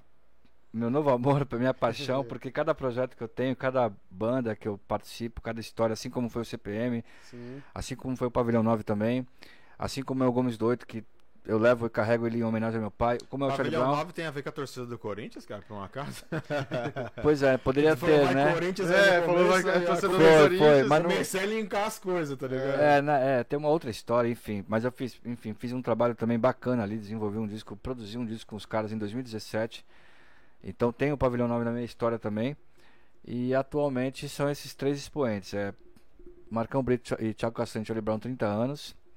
Gomes do 8 e agora o projeto com o Matuê, que a gente já tá, a gente teve uma primeira sessão de ensaios agora semana passada. Conheci o monstro, né, o monstro do, do fenômeno do trap no Brasil, da música atual, é rapper, né, assim, dessa cena de rap. E Como diria o Kevin, esquece, né? Tá estourado. cara, esquece, é só show sold out e assim, o cara fazendo 6, 7 shows por final de semana no mínimo. Que isso, velho. Fora os eventos durante a semana, o cara não para. E hoje, por exemplo, eles estão com a equipe lá, tão, está, está ele e a equipe toda no MTV Miau lá na premiação. Ah, na caras- premiação, legal. Então, assim, cara, eu tô muito feliz. Justamente esse projeto do board eu montei pra tocar com o Matuê, porque cabe um som mais de efeitos, de química, de, né, de esse lance da alquimia de você misturar sons. Então, Sim. baixista usa muito filtro, né? Envelope filtro, que é um, um- é, modula o som. E É, tu tem essa liberdade também de poder fazer a, a tua firula, digamos assim. Tu pode dar uma enxertada, dar uma incrementada. é, nós estamos criando tudo, né? Porque assim, ele tem os baixos eletrônicos, tem as coisas, mas o orgânico eu tô desenvolvendo tudo agora nesse trabalho Legal. pra fazer esse, esse trabalho, esse show. Enfim, já tô dando um spoiler aqui, né? Ó, mais um, hein? Ah, é. Só revelações hoje aqui no Caissara. É, né? Com a Jujubinha, cara. Pega, fica É, à vontade. legal, A Jujubinha com, solta. com o Matuê e, cara, então, porra, é Vai demais. comendo A jujubim Jujubinha soltando aqui aí. vai Não, eu tava de olho nessa jujubinha faz tempo. Não, pô, é, É, comer, não, tá aí Que pra isso, pelo porra, amor de mano. Deus, cara. Não, Não, não, é, não, é, não é cenário, não é cenário. Mó larica, mas não tô, Não. tô, mas não tô. Não, entendi. Fica tranquilo. E se tivesse também, É, é, pô. o Monark tava toda hora lá e. Tá tudo certo. tá tudo certo. Tá ganhando dinheiro pra caralho aí hoje. O pessoal que estiver assistindo aí, já quiser mandar é, perguntas pro, pro Heitor, a gente não falou, não né? abriu o saco É, a gente não abriu o saque né, do? Caissara, mas o saque tá aberto. Quiser mandar perguntas aí, críticas, reclamações, Sugestões, Sugestões. elogios. Elogios. O saque do Caissara está aberto enquanto o, O saque do Caissaras, pra quem não conhece, é o nosso É o chat, chat do, aí do YouTube. YouTube, hein? é. Então, pô, participa com a gente e se inscreve no canal, pelo amor Se de inscreve. Deus. Diego, eu descobri pelos. Seus Curupira. O investigador, O Siqueira. investigador Siqueira. Me contou que tem um monte de gente assistindo Um monte. e um mais monte. da metade não tá inscrito É no canal. verdade. Então, você que tá assistindo a gente, pô, se inscreve no Deixa a canal aí, inscrição dá, aí. dá essa força aí Eu mandei também aí o canal do, do Heitor aí, Gomes do 8, aí segue lá também lá no, no YouTube. Depois a gente vai deixar o link certinho lá no nosso Insta. Segue lá que vai ter coisa E legal. compartilha, né, cara? Compartilha com os amigos, com os inimigos, com o grupo da família, né? Que só dá bom dia. O grupo do O prédio. grupo do prédio que só, tá, só sai briga. É, e então é aí. compartilha a live aí de conteúdo aí com o Heitor Gomes. Ô, ô Heitor, deixa eu te perguntar uma coisa. É, na época que tu falou que foi de 2015, é isso? Que tu começou lá no Charlie Brown? 2005. 2005 a 2018 ou 19? 2011. 2011. Foi a minha 2005 primeira- e 2011. Bom que eu gravei Minha primeira legal, né? passagem, é. É, 2005 a 2011. Já existia a pista lá no, no canal 3? Ou não existia ainda? Não, não Sim, sim, eles Tinha acab... já, é, né? tinha acabado de fazer a pista. Tanto que a gente saiu do estúdio do Thiago ali da, da Rodrigues Alves, que a gente começou e a gente foi. Nosso local de ensaio era na- no skate park. O, o Diego era do Guarujá. Soube do Guarujá. aí? Eu soube, da- eu soube, mas não cheguei a ver. Não cheguei a vir. Porra, ver, era uma pista oportunidade. grande, hein, velho? Eu conheço a Palmares, que a gente ia pra faculdade e dava uns comeback na Palmares lá. Dava uns comeback, é foda. O cara bolando aula, tá ligado? Morava na, na faculdade. O Chorão tinha uma pista, pô, de skate só dele ali Sim, no canal sim. 3. Ali hoje é uma igreja ali, né? Pô, local grande, espação. Pô, que era da pena hora que ali. parou, né? Que teve que fechar a pista, né? Seria um. Um marco. Um na- marco aí pra na- muita, na pra cidade, muita na gente aí, história, né? O pessoal ia ficar. ia gostar muito de estar indo lá. Como é, ô, eu não sei, né? Nem se você quer falar sobre isso, Heitor, mas como é que foi é, a perda dele pra você e pro pessoal, assim, tipo. Porque, pô, pros fãs, isso foi chocante, né? Foi. Todo mundo. Não vou ficar É. entrando em detalhes aqui, mas todo mundo conhece a história e tal, sabe o que houve e tal. Como é que foi pra tu, assim, mano? Tipo, mano, e agora, tá ligado? Pois é, cara. Nessa fase eu tava no CPM 22. Eu me desliguei, assim, do Charlie Brown em 2011. Entreguei aquele espaço ali. Sim. É, não foi fácil, né? O Chorão, enfim. Fiquei seis, sete anos com, o Cho- com Chores ali. E. É, tu tinha tua história no. É, É. já tinha construído, feito a minha história e. Só que, enfim. Teve um lance que ele não queria que deix- deixar você sair, né? É. De lá. Eu lembro que eu vi que você contou em outro podcast aí. Foi. Que ele falou pra você ficar junto com o Champignon ali. Foi, e tal. é, ele queria montar um- uma bandona, né, com todo mundo junto e é, enfim, eu, tanto que eu fiz três shows com o Marcão e o Thiago na época. O Marcão voltou antes. O Marcão é aqui de Santos também, né, É. cara? Sim, o E Mar... direto eu vejo ele no Gonzaga ali, cara. Um abraço aí pro Marcão. Vamos Nossa, trazer o Marcão, é verdade. Vamos, aí, vamos, vamos tentar, né? Mandar mensagem, ver se ele responde. Será que o homem responde a Será gente? que ele responde a gente? eu dou um salvão lá nele também. Pô, valeu, dá essa força Marcão, lá. pô, mito, parceiro, Sim. você, eu sou super fã do Marco. Graveto também. Por que será que o nome dele é Marcão, né? O cara tem Pô, dois é metros de gigante, altura. é. Cara gigante. E o Gabriel, o filho dele, tá- parece que vai ser maior que ele ainda. Caralho, Já tá com 12 anos, já tá com. Aí vai virar jogador de basquete. É, vai, total. show. Enfim, cara, e assim, eu tava ali no CPM na época, 2013, isso. É... Putz, um brother meu, um baixista, também ligou, falou, cara, 6 horas da manhã eu tava no estúdio, eu tenho um home studio em casa, eu tava Olha, dei- legal. É, que de vez em quando eu, eu, eu me isolo, durmo lá, que é silencioso, né? Tudo Sim. fechado e tal.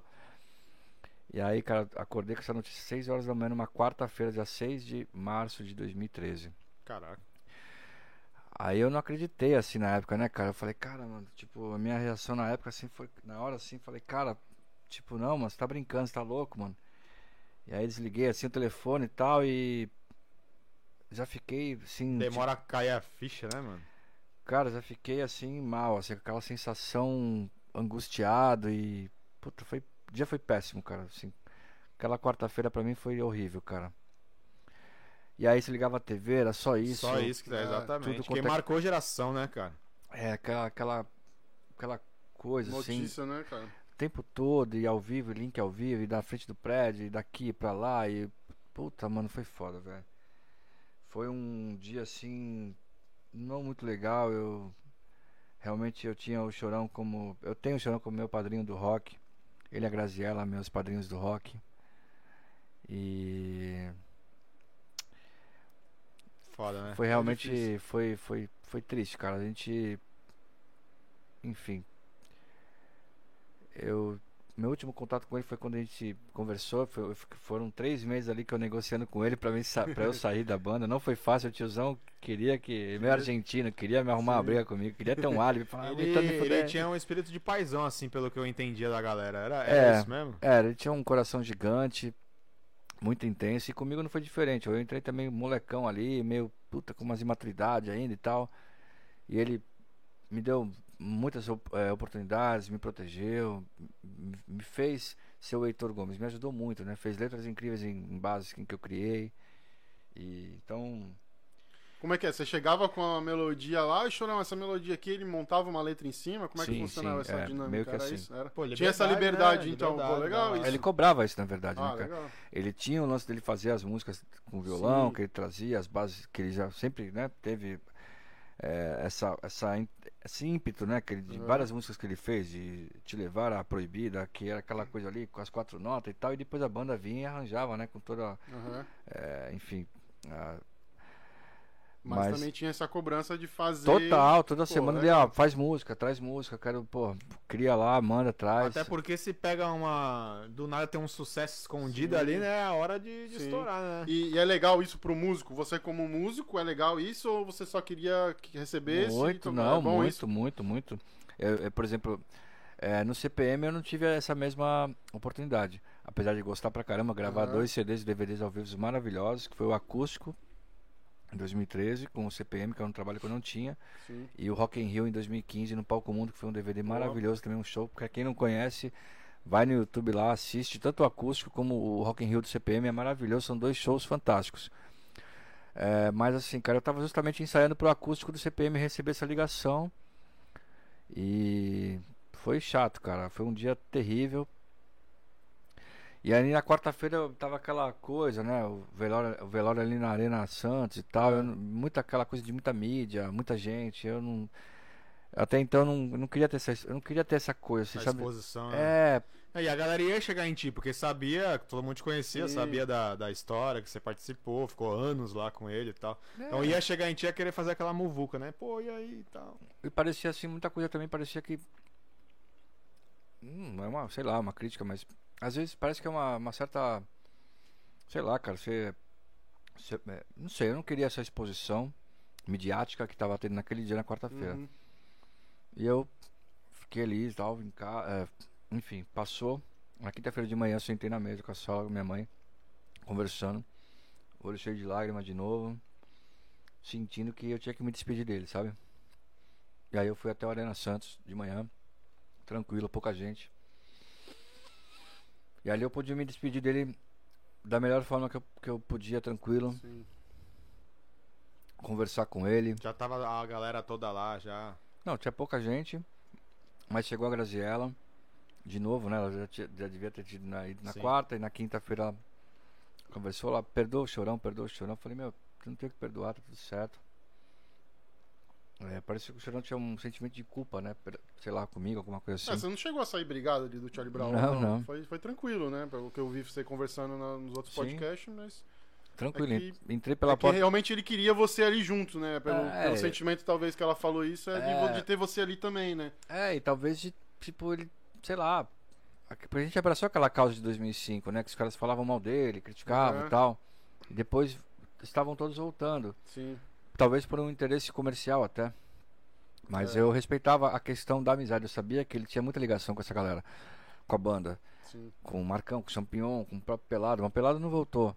É. Mas eu respeitava, principalmente essa ligação dele, né? Com o Champignon, porra. Amizade, né? Em si. É, eu respeitava pra caralho. Pra mim, eu já, já tava feliz demais. Eu tinha conquistado, realizado todos os meus sonhos. Comprado os equipamentos mais legais que eu sonhava em ter.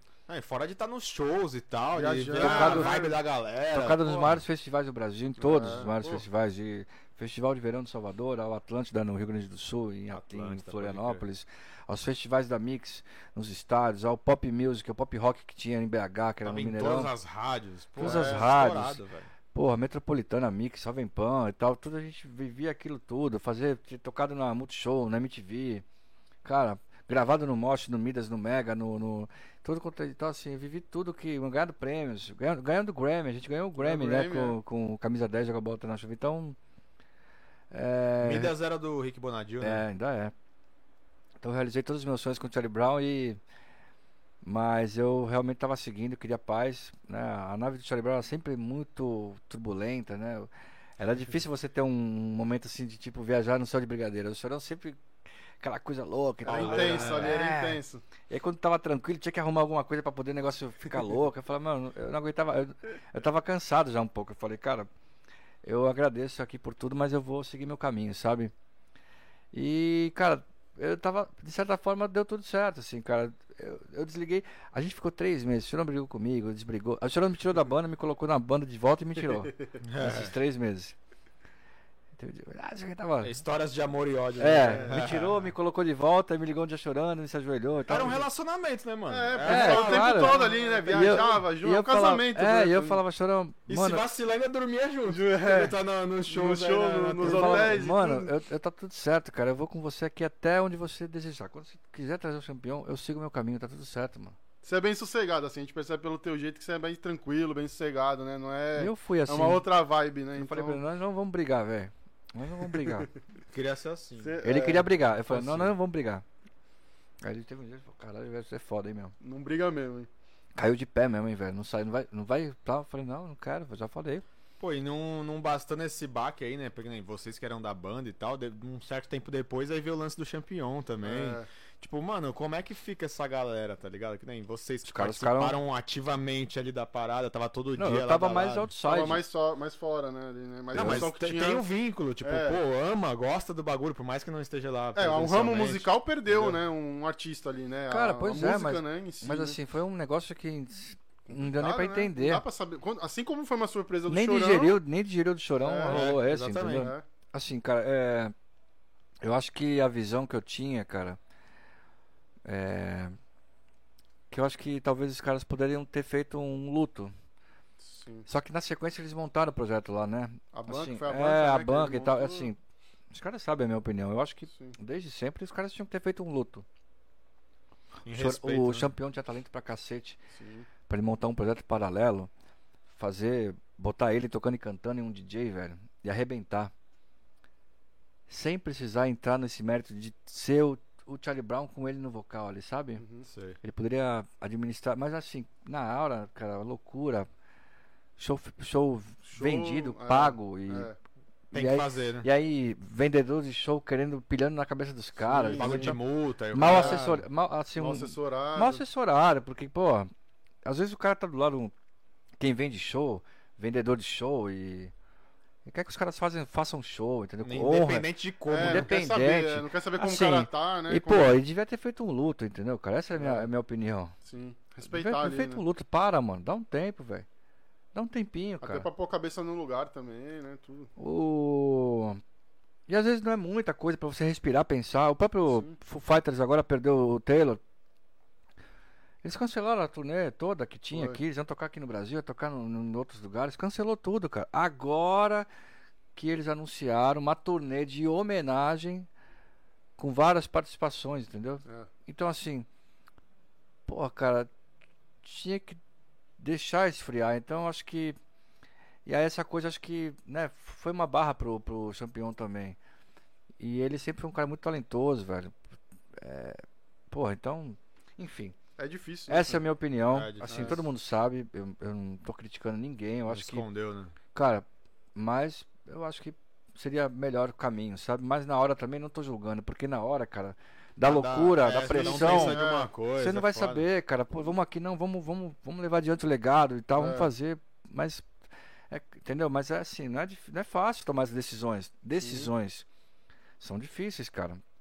É, como você falou, os negócios, né? Como o pessoal cobrando, É coisa. o business da é, parada show cobra isso, né? vendido, Pede ingresso isso, né? vendido e tal. A Tipo, cobrança, como é que né? faz contratante, não sei o quê. Além do que é meio, é meio óbvio, né, cara? Sim. Assim, tem a banda tal, mas a peça principal era o chorão, né? Porra. É, o vocalista. É né? lógico, é o que canta. Então, tipo, mano, se o cara não tá mais, você, contratante, no caso, tipo, mano, tá, tudo bem que vendeu Segura, teus é. ingressos todo aí e tal. É, todo mundo sabe, né? Mas é um momento que, porra, não é hora de pensar nisso aí. Dá teu jeito, sei Dá lá. uma segurada, né? É, Segura, faz enfim, alguma coisa, entendeu? Devolve É, dinheiro. Mano, s- qualquer coisa, velho, mas. Enfim, bota na justiça lá, embarga o negócio, é, segura. Foda-se, É. depois vê o que vai Mas eu não julgo. É, não dá pra. Cara, foi assim que foi, foi assim que tinha que ser.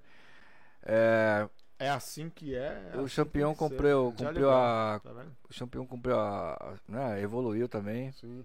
e hoje são, são pessoas que para nós é como se fossem mentores, né? Eu tenho o Chorão e o Campeão hoje como mentores, é, nossos mentores, caras que É. nos abençoam é, com essa turnê, sabe? E tem muito conteúdo deles na internet aí ainda, né, cara? Né? Pô, não tem YouTube, música, a música mais. é eterna, né, cara? As músicas, para, as né? composições, até hoje, é pra sempre, né, cara? Então as composições vão sempre tocar. É, e tocou muito mais depois, né? A banda do Charlie Brown é a banda mais tocada no, no Spotify, no, É. no streaming, sabe? De rock brasileira. Sim. Então, é, são, são realmente conquistas que, que eles deixaram, assim, que eles têm e que fazem parte da história deles. E, e a gente, eu me sinto abençoado por e Champion para poder hoje fazer alguma homenagem, cantar, fazer alguma coisa, me- mencionar, fazer um, vocalizar. É muito legal, cara. A gente trata isso com o máximo respeito. E já convidando a galera aí, Manda. Ó, é, sábado agora em São Paulo, a gente tá com Com Marcão? Brito, Thiago Castanho, Charlie Brown Jr., 30 anos, no Vibra São Paulo, que é o antigo Credit Card Hall, Olha. do qual nós gravamos aí o, o último DVD que saiu, o show, né? Chegou Quem Faltava, foi lançado ano passado pela Sony. O meu terceiro DVD foi lançado póstumo, né? Completei a minha, a meu trabalho com o Charlie Brown, que eu tinha de três CDs, e tinham dois DVDs lançados, lançou o terceiro como um show, né? Hoje não é DVD, hoje é show ao vivo, né? Show, é. Não tem o físico, então é show ao vivo, chegou quem Digital, né? faltava, exatamente. Hoje é- o mundo é festa digital, Mundo cara. Fest digital. Exatamente. Então, pra quem Que não é sabe, Show? Que dia é o show de novo? Repita. o dia show é dia 30 de julho agora, no Vibra São. Paulo, que é o antigo Credit Card Hall, Show. tá? E vai estar lá, a gente vai tá fazer um show de mais de duas horas, com todas, Ah. passando por todos os discos. Eu no contrabaixo, nas guitarras Marcão Brito e Thiago Castanho, nas baterias, são duas baterias agora, Da hora. Caraca. Pinguim, André, André Ruas Pinguim e Bruno Graveto. velho. Graveta. É, são duas baterias no palco, eu no meio com o contrabaixo, as duas guitarras aqui, é, para quem tá olhando pro palco, do lado esquerdo Marcão, do lado direito Tiagão e no meio o Egípcio, né? Para quem não conhece, é, ex-vocalista do Tijuana, Aham. hoje tem um trabalho dele autoral com a Kali e é o sexteto aí do Charlie Brown Jr. Somos nós fazendo mais de duas horas de show, tocando meu mais de 30 músicas. Pô, isso aí vai ser estouro, cara. Pô, a gente tá, tem né? feito em grandes Santos, shows. quando é o show em Santos? É, isso que eu ia Então. perguntar. Não, não tem um negocinho pra É, nós tá, aqui, em Santos não, é pô. especial, né? Dia Tem que ser um- seis Esse já- aí tem que fechar Tem a cidade, porra, pra É. gente fazer isso. É, aí. a gente, dia 6 de agosto, agora no Arena Club, no próximo mês, dia 6 de Ali agosto, no canal... no canal 1 ali, no, em Canal frente 1 ao é Teatro Municipal. Canal, canal 1. É que ali é a bifurcação e vira um só. ali Eu acho que é um. É, não sei te falar se é canal 1 ou canal 2, mas sei Mas que é é. ali. Em É, frente é, ao- todo mundo é, sabe onde é. Em frente, em frente ao Teatro Municipal, Arena Club, é uma das casas mais. É, das principais casas de show hoje em Santos. O Arena, das antigas Arena também, cara. O Arena Club, né? O Arena Club, é. Não é tão antigo assim, na verdade, né? É que tinha um outro que era. Eu não sei se era. Acho que era Arena também, que era na. Luísa Macuco, né, cara? Da antiga. Tinha uma casa. Às vezes cara, é o mesmo nome, né? Um É, que é o mesmo nome. É agora desenterrei É, legal agora. Agora fui longe, longe, né? fui longe. Tinha uma arena ali na Luísa Macuco que era uma casa de show também. Acho que era Arena o nome. Mas o Arena Club também realmente não é tão Não é antigo tão assim. Não, Arena Club é mais moderninho, da molecada. Deram uma reformada lá agora, inclusive, né? Que eu andei vendo ali. Pô, tá É, show de bola Não ali, cara. tinha, eu toquei lá, já fiz alguns shows, inclusive a abertura da Cintia Luz com o Gomes do Oito em 2019.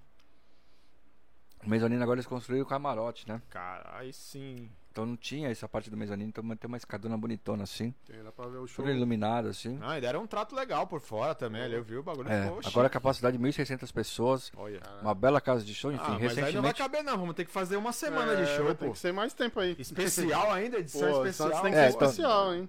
É, então sim. Mas logo mais vai ter, vai ter outras situações, mas por hora eu só vou falar desse Por show do Arena, é. Dia Deixa 6. um- Já soltou muito que não podia, tá É, vendo? deixa, daqui É, a pouco os não, caras vão ligar pra ele, é, é, tá e aí, demais Não, aí. compra o não, ingresso não. lá, vai lá, liga lá, re- compra porque e, É, e vai vai logo logo, porque hein? tá acabando, Ó, porque são, são 1.600 pessoas, então se você não, Já Não, sei, a- já comprou sei ainda- há um mês atrás já tinha mais de mil ingressos vendidos, Ixi, então, filho, então Corre. corre. é. Corre.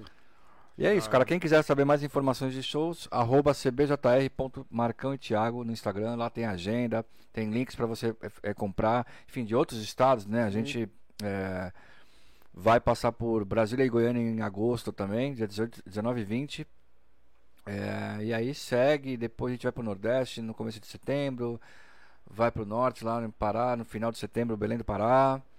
E aí em outubro tem alguma projeção, eles estão aguardando aí confirmação para também pro lado de- do sul ali de Curitiba. E, mano, tá lá, tá lá, Vai, vai. atualização, agenda tá lá no cbjr.marcão e Thiago. Beijão para meus ídolos, be- beijão pros- para os meus ídolos dinossauros do rock que eu tanto amo, admiro, idolatro e amo tocar junto. Essa banda é fodástica. Show de bola. E como, como foi voltar nesse, nessa turnê aí com o Charlie Brown aí, né? Com o Marcão, com... Como é que você recebeu esse convite? O que, que você tava fazendo aí? Como é que foi essa, esse momento aí? É, na verdade a gente já vinha do, na verdade, do tamanho da atividade, já vinha eu, Marcão e Pinguim, honrando. Isso em 2019, a gente fez uma turnê, e fizemos até o Rock District no, no, no Rock in Rio. Fizemos grandes shows no Brasil, não foram muitos, mas foram mega shows assim, tipo aniversário de São Paulo no Vale do Enga- do Engabaú, dia 25 Engabaú. de janeiro em Ali 2019. lota, hein, mano. Ali Lá, foi, sempre- tocamos pra umas, sei lá, umas 40 mil pessoas naquele Ali dia, é grande, velho. Tá debaixo de chuva. Cara, E- doido. Ave Maria. Foi, é debaixo de ainda. chuva, dia 25 de janeiro de 2019, foi um showzaço, velho. Participou de Ferreiro, Projota, é, Supla e a gente fez um showzaço em 2019 ali. Começamos essa turnê do Tamanho da Atividade. Depois a gente tocou com o Mike Moore, que é vocalista do Suicidal Tendencies, o- pra quem não sabe, maior referência do Chorão, né? Então, é, a gente fez alguns bons shows, fizemos o show de inauguração da turnê, dessa turnê, dessa, dessa celebração na época, também, na- no Audio Club. É, foi fantástico tocar com o Mike Moore, tocamos é, cara, duas músicas com ele, que é uma também na atividade. é, e tocamos uma outra também do Suicidal, que é a Possessed to Skate. E Eu, daqui a pouco eu vou lembrar dessa música, porque é tanta música, cara. Mas- Eu quero saber se ele vai arriscar cantar alguma coisa. É, fazer o um, cara tem um vocal bom um aí. Beatbox, né? Que ele falou que faz um beatbox. Será? Vai arriscar? Vai arriscar? Olha lá, hein? Ah, cara, a gente, a gente faz alguma brincadeira. Tipo, eu, eu, por exemplo, no, no, no palco do Charlie Brown, por exemplo, eu gosto de fazer uma brincadeira assim, tipo, que vem do primeiro disco, Transpiração, que é aquela parte do Charlie Brown, yeah, you know about, né? Charlie Brown, yeah, you know about. Charlie Brown, yeah, you know about. Charlie Brown, yeah, you know about. Aí vem. Pra mim, uma rima louca, tipo pá, aprendizado. Que muda todo o quadro e deixa o povo ligado. Que a vida cobra muito sério, você não vai fugir. Não pode se esconder e não deve se iludir. Toca na ferida, tipo rap nacional. Como fez o Mano Brown, revolução mental. O barato vem batendo bem no exterior do meu carro quando tá rolando rap. Sou um cara branco que admira a negritude. Miquimba sabotagem, eu nega aplica em rap onde. Atitude aqui em Santos não falta. Aí sujou, sujou, sujou família Charlie Brown. Não é escolta, é os cara, caralho. Que isso, de Olha o Paulo aí. Ao vivo, hein? Ao meu? vivo, hein? Ah, não, e, E e sem meio- acompanhamento, né? Só. e- Tá só nós olhando aqui. Só E, e- e assim, meio de. Nem gosto de beber antes de fazer nada de nenhuma menção dessa. Tipo, eu gosto de tocar totalmente careta no palco do Charlie Brown. Sim. Só costumo beber uma cervejinha lá depois do meio do show. Eu arrisquei aqui, foi, foi peitudo, mas olha. Ah, foi- Não, pô, foi bom pra da caramba. hora. É uma Aí, singela Só homenagem. faltou a gente saber tocar alguma É, coisa pra poder Pra acompanhar. acompanhar, cara, pra seguir, né, cara? Pra- É. Ixi, de corda eu já tentei, hein, velho. De corda não é só percussão mesmo. É corda não difícil. vai, não, mano. É difícil. Eu Já tentei tentei, também. já tentei, tentei violão, cavaco, mas- já tentei violão. Não vai, velho. Não é, vai, osso, mano. tentei violão. É também. talento mesmo, isso é foda, mano. Tem, É. que, tem que Você respeitar. ia fazer uma tá ligado? pergunta, eu perguntei, manda aí. Que? Você ia perguntar alguma coisa pra ele, eu acabei Pô, perguntando. depois desse show ao vivo aí eu já até esqueci, Já até esqueceu, Mas vai né? que vai, mete marcha aí. Qual foi o, o, o lance do. No CPM 22 que falaram que ia cortar o teu dedão aí? Opa, Ah, tá. É legal. Conta, essa- conta essa história, é é legal. bacana, é Cuidado, legal. hein, vai virar É, presidente ó, aí. É, vai. É verdade. Tem é. um, tem um lance Ah, desse. Só uma piadinha, É. vai. Pois é, cara, é engraçado. é, Eu lembrei do Robert Trujillo, né? Que é baixista do Metallica atualmente, que veio do Suicidal Tendencies, que veio do Infectious Grooves, que era uma banda ainda mais visceral, que assim, no sentido de instrumental, do que o Suicidal, em termos de, de arranjo, de contrabaixo. O contrabaixo tem uma técnica que se chama slap, né? Que a gente é, espana a corda, assim, né? No final do, do, do, do- do braço do instrumento, a gente costuma tocar slap ali, espana a corda com o polegar. E aí essa técnica se chama slap. E a gente faz uma puxada com, geralmente com o, o Um indicador, né? Que é o pluck que a gente fala. Então é o thumb e o pluck. E aí, cara, a gente é fãzaço, né? Baixista toca slap pra caramba, gosta, né? Geralmente o slap é uma das técnicas que mais destacam, né? No contrabaixo. Então, é, eu tava nessa brincadeira conversando com o com o Rafa, né? Esse- nesse podcast que a gente tava conversando Sim. Com o Rafael Bittencourt, e aí eu falei, cara, pô, é igual aquela história, né? Que tipo, igual o Trujillo é, cortaram o dedão dele, né? E o Rafa, na época, na hora assim, ele ficou meio sério, assim, ele falou, como assim cortaram, né? É, Tipo, eu- quando eu assisti, eu fiquei, opa, peraí, como É, cortaram o dedão do, porque do eu falei, músico? eu falei tão sério, né? Que cortaram Isso. o de- dedão do, do Robert Trujillo. É, passou verdade, né? É, Só que na verdade é assim, é tipo, no Metallica o cara não toca um slap, é uma banda mais clássica de rock and roll, de metal, e o cara toca mais de psicato, né? Que a gente fala que é psicato é a técnica mais popular, né? Que é você tocar com os dedos indicador e, e- e médio nas cordas, em cima do captador assim, né? Para você alternadamente e aí você simultâneo você é, coordena com a mão fazendo Aham. escalas, notas, né? Então ele justamente ele toca muito mais de, de dedo assim, de psicato sim. e não tem nada de slap. E foi a mesma história que eu fui pro CPM quando eu entrei no CPM. Ah, quando o Luciano me ligou, enfim, no logo que a gente passou no teste assim, a gente, eu falei pra ele, não, legal, beleza, você toca de paleta, toca, toca de também, bom, beleza, você pode escolher, mas assim, você sabe que a gente vai, né, você vai, a gente vai cortar o teu dedão, né? Ô, cara. Aí eu falei, não, beleza, cara, então assim, no CPM eu não fiz um slap na minha vida inteira, uma nota, assim, sempre foi palheta e Ficou quantos anos no CPM, cara? cinco anos. Caralho, velho. Ficou bastante tempo também. Só, só ficou na, na nata, digamos assim, Só, né? é. Charlie Brown e CPM. É. Porra, velho. Que é, Foi- foi- é, tipo meta de vida pro, pros caras do ramo, tá ligado? Já zerou, o pessoal- zerou a é. vida, né? É, o pessoal, é o, Zerou acho que pra um músico, né, cara, imagino que seja um sonho, né, como você falou, né, conhecer o Brasil, o mundo, enfim, né, fazer shows, tal, viajar e ter a inspiração aí, CPM, Charlie Brown, né? Tu é, tu é casado hoje? Não, solteiro. Solteiro e a mulherzada? Então perguntei pra você Per- pode é, falar, né? E aqui- a mulherzada assediava geral, tipo, ah, cara, os caras chegou, pá, como é que era? Tinha muito isso aí? É que Não. Hoje a gente vê muito isso no sertanejo, É. né? Eu Ah. não sei na época aí como era o pessoal do rock, né? Sim, sempre, né? Tem, tipo, se você tá. eu Já tive várias fases namorando e respeitei. E fase solteira também é bom, né? As duas fases são boas, né? Sim. Então, solteira, você tá, você tá livre, então, enfim, Aproveita. você tá ali tocando, você tá numa balada, num show. É normal ter uma. Uma, né? uma, você- uma girl. É, é normal você ter uma, né? Essa, essa- enfim, às vezes interessa, né? É. às, vezes interessa, às vezes interessa alguém, uma né? afinidade aí. É, e a aí, música então- aproxima, né?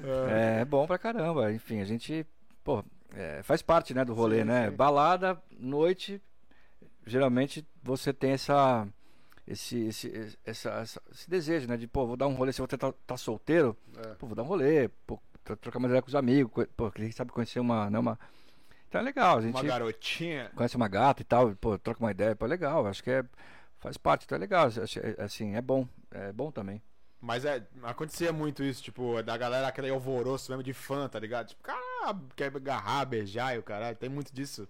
Existia muito disso. Ainda tem, né? Porque tá em show. Ah, também, sim, né? sim, Aqui. né? É, né? Ainda, Ainda tá nessa aí. Ah, tem, né? O carinho, né, cara? ver, É, né? sim, sim. A gente procura sempre ser o, né, o máximo profissional e, e claro que a minha a- sempre foi é, você tocar bem e atender todos com, com profissionalismo e é, é, dar aquela atenção necessária com respeito a o tempo que o fã se dedicou, comprou o ingresso, foi ali, cantou. conseguiu chegar até vocês ali, E né? Conseguiu é chegar. né? É a difícil. real. É que também às vezes o artista não tá num dia bom, né? Nem sempre. É, É, um ser essa, humano, né? né? Às vezes o cara tá cansado, viajou, pegou ônibus ou voo, enfim, tá lá. Você não sabe a vida do, do Não, cara, cara. ali no momento, então É difícil, às vezes o pessoal também não respeita. Às vezes tá comendo, entende né? também, o pessoal não né? entende, Total. né? Então, teve algum lance assim com vocês? Não. Não, cara, sempre Sempre de boa. É, não, às vezes con- acontece, você. O próprio show mesmo, a gente acaba show, Charlie Brown, hoje, são mais de duas horas de show. Dependendo do lugar, calor pra caramba. Sim. Você vai moído pra, pro, pro- calor dá uma, dá uma matada. Fora né? o Mata. transporte, né? Você tá, como você falou, tá Não, viajando pro mas aí- Nordeste. é, tudo, mas né? até aí beleza, você dá uma descansada no hotel e tal, maravilha. Mas, cara, você faz duas horas insanas de show. Aí dá tipo, meu, às vezes não dá nem 15 minutos. Você já tem que atender mais duas horas de foto e falar com Cara, o fã e dar é. autógrafo e tal. É puxado, cara. A gente viveu já muitas vezes isso. A gente viveu recentemente no Rio de Janeiro, a gente ficou umas uma, uma hora e meia ali tirando foto e dando autógrafo. Meu, foi, cara, chega uma hora que você fala, caralho, velho. Não para. Mano, você, você já tá moído assim do show, né? Então. Mas é, cara, é o que a gente ama. É, esse carinho do público depois. A gente vai ali na rede social ver, meu, milhares de. de Marcações stories, hoje, né? sim, Tipo, é. Aí porra, da hora. Eu já passei, né? já Passei várias noites que eu fico ali só repostando. Sim. Quando você vê no dia seguinte, tá milhares de quadradinhos assim que você. Aí eu vejo lá que você reposta um monte de gente. Fica Eu- só pontinho, É, na verdade, é. de tanto que tem, né? E a gente vai repostando. Então, pô, o fã com certeza se sente, é, pô, Lisonjeado por com isso. carinho, Com respeitado, é, bem tratado. Então, esse faz parte do nosso trabalho. Eu aprendi isso com meu padrinho, com o Chorão, dar valor, atender os fãs, dar atenção. Sim. Então, desde essa minha escola que eu fiz, nessa minha faculdade no Charlie Brown, é, até hoje é assim. Faz parte. é, a gente realmente. Eu amo esse. esse- eu amo isso. é, amo o público. Eu adoro as pessoas assim. Pô, adoro abraçar, beijar, tudo. Às vezes a gente tá cansado, mas, meu, a gente. O carinho é demais, sabe, cara? É muito. É sensacional. É legal, né? Porra, É. É, voltando, eu lembrei de uma pergunta que eu ia fazer, eu esqueci dela, lembrei de novo, voltei a lembrar. Não tem problema. Vou fazer, cara. senão vai acabar passando. A gente falou do, do baixo de oito cordas, que é uma obra de arte ali, né? Sim. É, é a mesma obra de arte que você tentou, não sei se conseguiu comprar do, do Gra- Acho que foi o Graveto, que você tem um vídeo até falando, pô, me vende. O Thiago. O Thiago. Thiago Castanho, um É, beijo Thiago pra- é um É, Fender. É, na época. é a mesma Fender. nesse naipe. Fender É, vale, ele- um, ele- vale um carro aí, um Fender. né, É, ele querendo É, comprar uma dia- Fender do, do Thiago e o Thiago, não, não vou vender não, não vou vender não. É relíquia, não, pô. É uma relíquia. Conseguiu comprar essa Fender dele ou não? Cara, ele me ajudou a comprar o meu Fender que eu tenho até hoje. É, Mas foi uma história bacana, porque foi engraçado, né? Acabou É. viralizando na época, era um, era um, um, Um trechinho ali. um né? trechinho do DVD que tinha, que de, de bônus, né? Do, do Skate Sim. Vibration, que era eu no, aer- no aeroporto, a gente esperando o avião assim. Isso. Aí eu, pô, Tiagão, fiquei a meia hora falando com ele, pô, vende aquele baixo pra mim, mano. É. Pô, te dou cinco pau, mano. Pá, mano. Tipo, não, não vende. E o Thiago, que, que foi engraçado que o Thiago era marrento, com a violãozinho assim, tocando, não, não vende. Então. Eu fiquei meia hora ali, cara. E aí, tipo, não amor. cedeu. É, não cedeu. Mas ele, ele tem hoje ainda esse Fender? Tem. E aí eu-. E aí, é. Vamos fazer uma campanha aí pra ele vender. o- Não, então, mas aí o que acontece, cara? Isso em 2005. Aí Faz tempo, hein? cara? eu, porra, sonhava em ter um Fender. É, não tinha ainda. Aí, cara, a gente foi para os Estados Unidos, fizemos nossos shows lá em 2006. Orlando, Miami, e Boston. Aí eu comprei meu baixolão, um baixolão que eu tenho até hoje lá, a gente comprou juntos. É, eu, ele e o Chorão. Eles me ajudaram a escolher. É, lá na, na, guitar, na, na Guitar Center de Orlando. Que são as duas lojas, a Sunash e a Guitar Center, mais assim, Os tradicionais. compram coisa em Orlando. Tá Não, isso é- não, Nós aproveitamos a viagem na época, Tá né? a certo, né? É, na turnê, né, a Tá gente foi certo. lá, pô, vamos comprar um baixo aqui, o cara compra uma viola lá e tal. E o dólar tava barato ainda. Porra. Se hoje ia ser O doido. dólar era o quê? Dois reais no máximo isso, nessa época? Pode É, ser, era bem é, mais, era é, mais mais acessível, é, barato, pode é. ser. E Eu sei que aí depois a gente foi escolhendo, eu não conseguia. Porra, aí ele começou a me ajudar a escolher esse Fender. Ele se sensibilizou. Então a gente olhando numa loja, passamos em Miami, também não dá. Pesou na consciência, será? É, pesou, pesou. Aí quando chegamos em Boston, ainda olhava assim, porra, mas não é esse baixo, cara, não é esse Fender aqui. Aí ele, ele conversava melhor em inglês com, né? Ah, Na época ele já chamou o vendedor e falou, ó, pô, o cara é baixista de uma das maiores bandas mais top do Brasil e tal. Traz aquele baixo pro cara mesmo. Aí o cara trouxe lá de dentro Lá um, do estoque, velho. um Fender Precision, um American Deluxe, que era mosca branca. Na época, não é que é mosca branca, mas era novidade. Era um baixo da Fender que tinha um captador Precision, que é o, dá o nome dele, né? E um, um humbucking na, na ponte, que era diferente. Geralmente os Fenders eles tinham os, os California Series, que era o Precision com um single no- na ponte. Esse era um Precision com um humbucking, que era mais potente. O baixo tinha duas baterias, era 18 volts. Com certeza era mais caro também. Era um, é, mas não era Bem tão caro assim. Mas era, pô, aqui no Brasil, sei lá, custa Pra época 10 já- pau, mais que 10 pau um baixo desse. E na, época, comprar um Celta, né, mano? e na época eu paguei, sei lá, 1.500 Flex. dólares fora. Assim, tipo, mas assim, hoje vale mais que 10 mil reais um baixo desse. Com certeza. E era uma série de 60 anos da Fender, Madrepérola na, na escala clara. Pô, até até hoje é o baixo que eu tô usando agora. Eu usei muito no, no, no Charlie Brown, usei no CPM, dei uma segurada. E agora eu tô usando nesse projeto com o Matue também. Eu- o Fenderzão lá tá, Tá Tá bala. tá bala, tá bala. E o, e o dele ele não vendeu, ele te ajudou a comprar É. um. Mas não vendeu. Não vendeu, Não cara. vendeu, Tem apego mesmo negócio. Exato, exato. Da hora. Tem perguntas aí, Diego? Vamos, vamos pro chat? Manda, o- manda o Tem, chat um, aí. tem um salve aqui do pessoal, ó. Salve, pergunta. É, o, o Elzito. Xingamento na gente aqui também. vou ler tudo, hein, Não tem problema. O Elzito aí tá sempre com a gente. Valeu, Elzito, obrigado. Valeu, Eusito. O Elzito ia vir hoje, Ah. mas ele dormiu, perdeu a hora. Eu caguetei aqui. Pô, Eusito. É, Ia vir de plateia? ia vir de plateia. Pô, cara, perdeu, hein? Olha o Tá cara vendo, aqui, O ó. cara tá aqui, ó. Porra. Fãzão do Charlie Brown. Ele mandou aqui, ó, skateboard na veia, rock and roll, até a alma. Quem curte Charlie Brown e Caissaras Podcast faz um barulho e bate palma. Ah, depois dessa aí, vou até bater palma mesmo. Ele tá aí quase sim. fazendo, Mandou bem, cara. fazendo a rima Tá também. compondo também agora?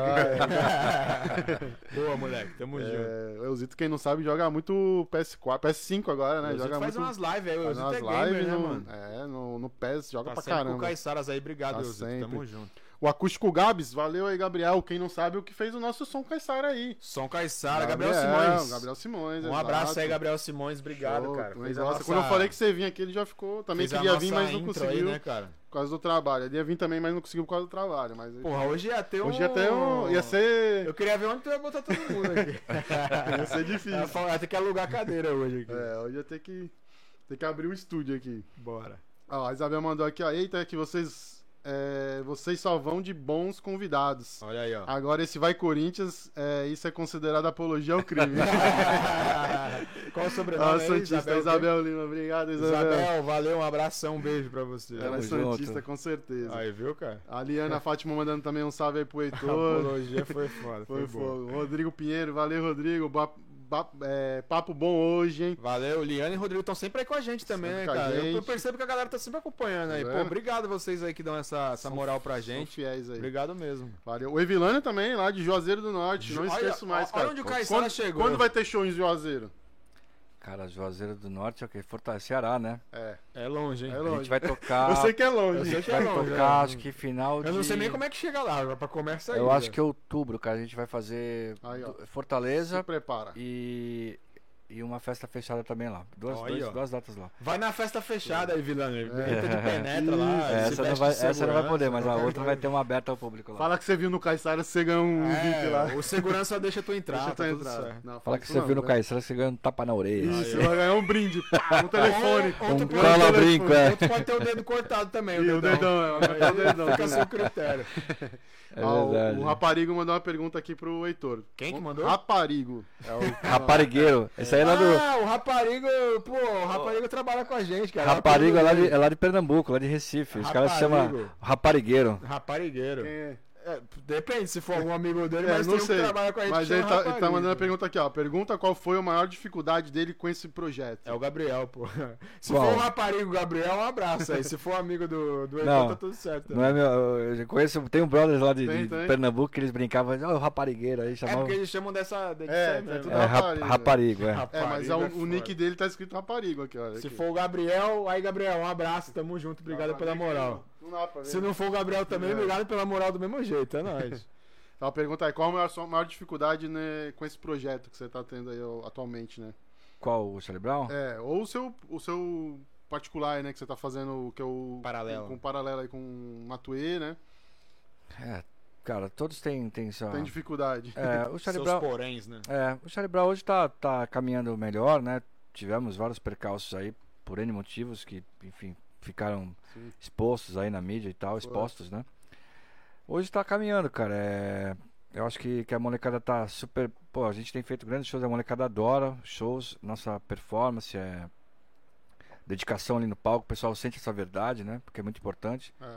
Então acho que com o Gomes do 8, cara, é sempre muito difícil subir no palco com baixo oito cordas e tocar bem. Porque realmente é um instrumento que, puta, cara, com a técnica muito difícil e realmente eh, são. são eh, se- se- eh, se- se você tem que se dedicar muitas horas para poder ter uma segurança com esse instrumento. E o Tuezinho, cara, é realmente uma novidade. A gente tá com pouco. Na verdade, a- talvez a maior situação de dificuldade seja realmente a agenda, né? É, o Casar as agendas, né? não, é, o Twitter tá com muito compromisso, cara. A gente tá realmente com pouco tempo, mas a gente vai pra cima, vai honrar esse compromisso aí, vai fazer um baita show. Eu- E é isso, cara. A gente vai estar, enfim, todos têm, ex- Tem uma dificuldade. tem- exigem dedicação, empenho, você se cuidar, ficar em, enfim. É isso, cara. A estrada do rock é a gente sabe que os excessos eles são prejudiciais.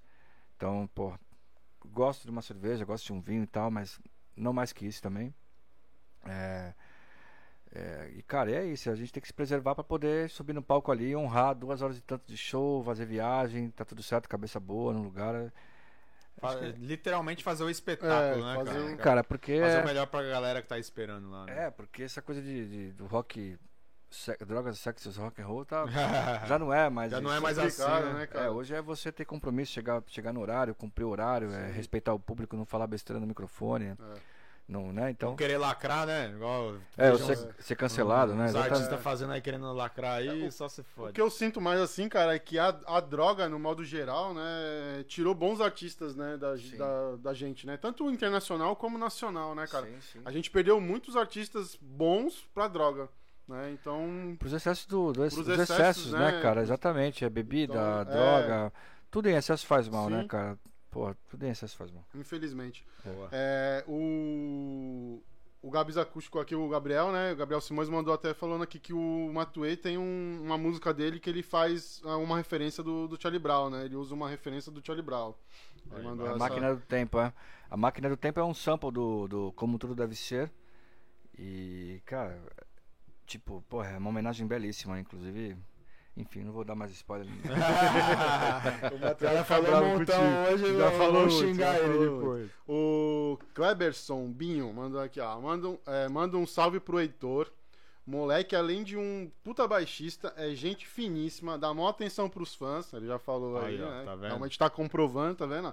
Inclusive, hoje mesmo, troquei uma ideia com ele sobre a agência do projeto é, CB, CB Júnior, né? Do, sobre, a agenda, é, sobre a agência do projeto Charlie Brown Jr.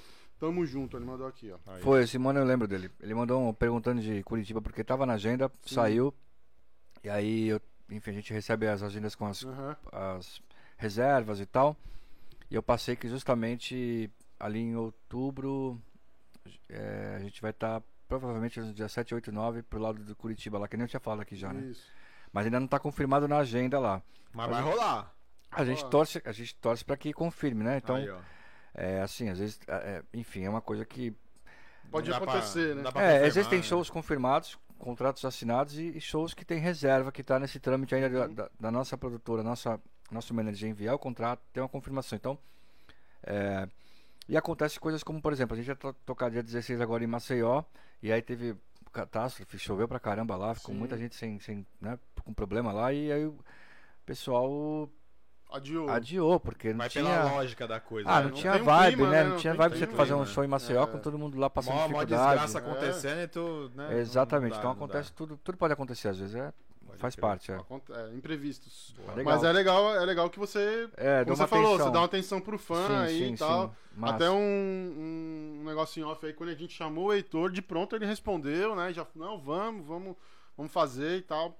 Então é, é legal, essa, galera é que bacana. Tá se fazendo de difícil. É, aí, porque né, às Diego? vezes o, o Instagram manda lá pro. Pras como é? É, mensagens- é, é intenções, né? Como é que é? Eu não esqueci o nome da palavra. Mensagens ocultas ali e É, tal. uma coisa É, um assim, tipo um assim. spam, né, do, do É, Instagram lá, e a exato. pessoa não a vê. galera não vê. Ou a a gente pessoa- mesmo recebe um monte, ficar depois que vai ver. Depois que a tem gente um vai ver, já passou o tempo. Ou até às vezes a pessoa vê e não responde, não quer responder, enfim. Mas obrigado pela essa, por esse carinho que você teve com a gente aqui, cara. Tamo junto, pô. E o Eusito aqui tá implorando pra você mandar um salve pra ele. Aí, ó. Eusito, um salve aqui, porra, da hora, obrigado por, por participar aí com a gente aí. Aí, ó. Tá vendo? a- Ao vivo, hein, Eusito? Tayoná Rosa. Tayoná Rosa, se eu falei errado, desculpa, eu sou muito ruim pra nome. Tayoná, de Jaraguá? Tayoná Rosa mandou um carinho enorme pelo Heitor. Mandou aqui Aí, ó. um abraço pra você. Valeu, Tainá. Tamo junto. Pô, Tainá, da hora, pô, querida também, obrigado. Tá acompanhando. Jaraguá? Tamo chegando longe, hein? Tá longe, Porra, mano. E o, aproveitando aqui, o Eusito mandou uma, uma, uma pergunta boa, hein? Ó, Você falou do Corinthians, né? É, ele perguntou se rolava alguma briga com o Chorão na, na banda, porque o Chorão era Santista, né? Há controvérsias. É mesmo? é mesmo, é controvérsias. Ó, revelações. Ó, hein? O revelações Chorão, era, hoje. cori- é, o Chorão era corintiano, Ó, ele era paulistano, pra quem, né, pra quem não Sim, sabe, ele veio de São Paulo, Exato. abraçou a cidade, ficou apaixonado por Santos, ele era corintiano. Mas ele gostava morou, ele morava no né? Tatuapé e tal, Zona Leste e tal. E aí quando veio pra Santos, ele, né, tipo, por causa de Robinho, Diego e tal, ele, Aham. ele começou a torcer pro Santos também. Mas eu sempre cantava aquela música pra ele nos ensaios e ele ficava meio. É, é, tu quer? Eu falava, Doutor, eu não me engano, meu coração é corintiano. E eu cantava pro Chores, ele. Ah, moleque, tá, apertava minhas bochechas e tal. Mas eu Pô, tirava um sarro dele. um O sarro. Chorão, além de abraçar a cidade, mano, ele levou a cidade a outro É. nível, digamos. Porque ele fazia questão de falar, eu Divulgava, vim de né? Santos, tá ligado? Tipo, É, divulgava, né? vibrava no, no negócio, né, cara? Achei isso muito interessante. Tipo, o cara verdade. gostava mesmo. Era... É do coração, o cara falava do coração, sabe? Sim. Pode crer. Da hora. É, Tem mais salve aí. Mandar uma pergunta aqui da Mirella. Obrigado, Mirella, pela participação também. Valeu, Mirella. Ela pergunta se você quis tocar em alguma outra banda que você admirava, tirando o Charlie Brown e o CPM 22. Teve alguma banda assim que você desde moleque gostava, ou até mesmo depois que começou a tocar, você putz, queria tocar nessa banda? Cara, não, não, não tive.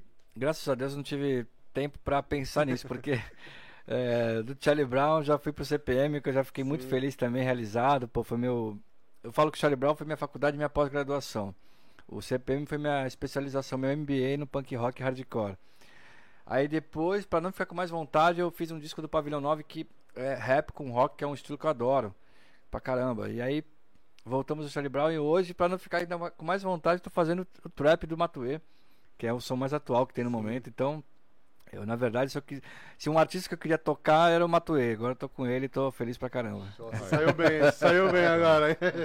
Ô, Diego, vamos... tem mais salve aí? Não, acabou. acabou. Vamos falar sobre os nossos patrocinadores? Pra gente Sim, não, Vamos pra não não estender ser o- mandado embora. a agenda, e também tam- a agenda gente- também do, do Heitor é, co- é É, pô, corrida. o cara vai viajar aí. É. Ô, não dá pra levar a gente na mala, não, Heitor? Tipo, A gente é pequenininho, de né? esguelha assim, sabe? Isso, Ninguém vai vai- perceber. vai na, na encolha, né? Não é não? Vamos nessa, Vamos demorou. lá, vamos falar sobre os nossos patrocinadores aí que estão Vamos sempre lá. apoiando a gente aí, né, Diego? Grupo Fastlock, valeu Grupo Fastlock mais uma vez pela parceria e você que está nos assistindo, que ficou até aqui, muito obrigado e valeu muito bem.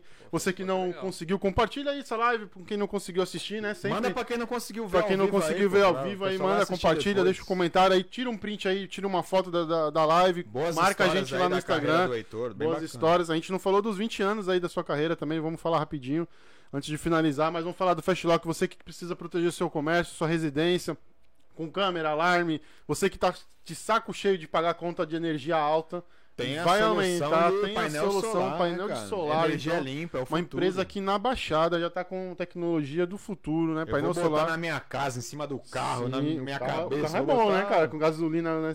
Porra. Até que abaixou um pouco, mas ainda tá Não dá caro. pra né? fazer um direitinho, não, um painel solar na bateria lá e. Ficava da hora. Então você que precisa de qualquer tecnologia aí, câmera, alarme, painel solar, portaria virtual, portaria remota para condomínio horizontal, vertical, a Fast, o grupo Fastlock tem a solução para você. Faça um teste você que tem alarme. Acione o botão de pânico. Quero veja quanto tempo a sua empresa responde esse botão de pânico aí, né? Tu falou aí de condomínio vertical, que é um prédio deitado? Condomínio vertical. É, é, é porque eu falei horizontal, Pode ser os né? da praia, É, né, que pode ser o meu torto, torto, né? os É porque eu falei horizontal e, o, e o brincando. também, né? É Só só- pra ficar É só pra não a referência, passar. né? É bom. Desculpa aí, beleza? Não, tranquilo. Aqui eu buguei agora, deu tela azul agora. Tudo bem. E a Fastlock tá sempre com a, A gente. Fastlock aí, sempre né, com a gente, sempre inovando aí com tecnologias novas. Como que faz pra acionar a Fastlock? Chama lá, Eu vou falar. Vai. Posso falar? pode falar. É no 13 3355 8034. Repita. 13 3355 8034 no Instagram, arroba Fastlock Grupo. Muito fácil, hein? Rápido e fácil. Não tem nem como errar, né, Fast, velho? né? Não tem nem como errar, né? É, o mundo é errar. fast, valeu. Fastlock. Fastlock. Ah, Monitoramento é Fastlock. Gostou. E, Valeu, ó, Joãozinho Ademar, lançaram Novidades, o vídeo os, os três primeiros que ligarem hoje ou amanhã no máximo, que viu aqui na live aqui no Caiçaras, não pagam a instalação de câmera e alarme, hein? Que isso, é que, porra, é que só sucesso aqui Só assim, sucesso, né? hein, ó. Irado. Começa Show, já né? do convidado, né? Já Agora os patrocinadores também, Os patrocinadores estão na Aí vibe. sim, valeu, Fastlock, tamo junto e misturado aí, mais um Caiçaras on e roteando. Agora, Midiamar, você que quer ter sua empresa vista aí, mais de 27 pontos na Quem não Baixada é visto Santista. não é lembrado, né, cara? Quem não é visto não é lembrado. Então, outdoor, né? Tem, todo, tem que estar em todas Outdoor, as mídias hoje, né? banner, painel de LED, Sim. LED de alta qualidade. Alta qualidade. cara. E tem que estar no digital e também no, no ao Cara, vivo, né, cara? tem que tá ali, em né? tudo, né? Tem que estar Essa em é todos os lugares, né, cara? Não Essa adianta é só estar no digital ou só no, no painel de LED ou só no outdoor, né? Tem que estar nos dois. Então a Midiamar proporciona pra você aí a visibilidade da sua empresa Boa. Em mais de 27 lugares na Baixada Santista com qualidade, tudo certinho. O pla- os planos que cabem no seu bolso, né? O investimento que cabe e no seu bolso. também, né, Diego? É a empresa da Baixada, né, Empresa cara? da Baixada. Vamos- Valoriza vamos o valorizar, 013 vamos linkar aí, essa né, galera cara? aqui pra todo mundo se Exato, ajudar. pô. vamos se ajudar, mantém o Entendeu? dinheiro aqui, né? Com qualidade que não, não deixa a desejar, viu, cara? Você que quer contratar a mídia Amar aí, Como a sua faz? mídia em todo lugar, como é que você vai fazer? Você vai chamar no 13 996 33 16 43. Repita. 13 996 33 16 43. Chama o Vitor lá, dá um Chama o salve. Fala que fala viu que viu aqui. aqui no Caiçaras, entendeu? Isso. Que é só sucesso. E nas redes Sucesso sociais, Nas redes sociais. arroba mídia underline mar. Tá fácil, Fácil também. Pô, Show cara, de bola. não tem como Não tem como, que não tem como achou. errar. Não tem como falar que não, tem como achou falar aqui. que não achou, É. entendeu? Então, Mídia Amar, a sua marca em todo lugar. Mi... Como é que era o jingle da Mídia Mídia Amar? Mídia Amar, a sua marca em todo lugar. Valeu, Ah, Ademarzinho, Joãozinho, valeu. mais uma vez aí. Obrigado, Vitão do Mídia Amar. Obrigado a você que estão acompanhando a gente. Valeu, e é isso aí. É... Quer falar mais alguma coisa? Não, manda. É... Heitor, pô, em nome do Caiçaras, do Diego e a equipe aqui, obrigado, cara, de verdade, por ter vindo compartilhar um pouco da tua história, um pouco da tua carreira, né? Um pouco de vida pessoal também, a história que você passou no Charlie Brown, no CPM. Acredito que não foi o suficiente aí o tempo que a gente teve pra poder. Eu sei que tem muito mais, Tem né? muito mais Quem sabe a gente vai história até a parte 2 aí mais pra frente. Porque, pô, é, são histórias que as pessoas não, não sabem, né, cara? Não convivem aí com a, com a galera o tempo inteiro pra saber. São histórias emocionantes, a gente percebeu aí que você É. se emocionou um certo tempo, a gente também, porque gosta, né? Quem gosta se emociona, você vê que é, é de coração. Então, obrigado, cara, de verdade por ter vindo aí, aceitado o convite. E a câmera e o microfone é todo seu. Você pode fazer suas considerações finais aí, agradecer, é, falar sobre patrocinador. Fica à vontade, Fica à no vontade. 3, 2, 1, foi. Legal, pô. Quero agradecer aqui é, vocês pelo convite. Pô, Danilo, obrigado pelo, pelo, pelo carinho É aí. nóis, pô, Diegão junto. também. É, que isso? Cara, é, a gente dá valor pra todo né, tipo de, de, de abertura, de, de, enfim, de espaço que a gente possa poder é, possa falar da nossa história e divulgar o nosso trabalho e pô, agradecer muito aos fãs que são realmente quem nos dão esse suporte, nossa família. Agradeço ao universo, né? Papai do Céu tão generoso comigo aí com a gente. Toda vez aí, toda hora a gente realizando, dando, porra, sempre crescendo mais e. Então, assim, cara, diversas marcas que me apoiam, que me, me ajudam, pô. de- Manda É, aí, pode cara, falar, cara. Fica A. Extreme Ears, que é de monitora, eh, monitoração, né? De Sim, fone. in-ears, de fone. eh, eu acabei de receber o- os novos moldes, o fone com, a minha, com o meu emblema ali, o desenho lindo. Ô, louco. É, o Extreme Ears. eh, Extreme Ears. Pô, tu podia ter trazido um aí pra sortear pra É, galera, cara. pô. Perdeu, O pô. pessoal ia poderia, adorar. poderia, viu? Porque, pô, é é muito bom mesmo. Qualidade, né? Qualidade e, assim, cara, é um dos parceiros que eu tenho. O Enes Aganin, que eu já falei, né? Tem do case lá também, né? o, o, Strong, o Stronghold, né? Stronghold é, que é Custom. Custom.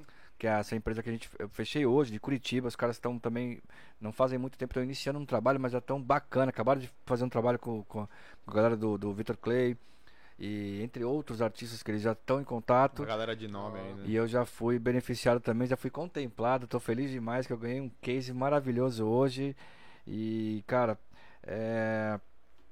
Cara, a Náutica Tatu aqui de Santos, que é parceira Boa. também. Show. Essa é, essa é 013 Essa nata, nata, né, é. velho? Náutica Essa Tatu. 013 Nata, a Hel, a Ellen Zenovelo, que- Zenovelo, que é a minha parceira, que é gerente lá, me deu essa parceria. Então, toda. vira É, pô, periodicamente eu tô lá indo lá fazendo um trato na barba e tal.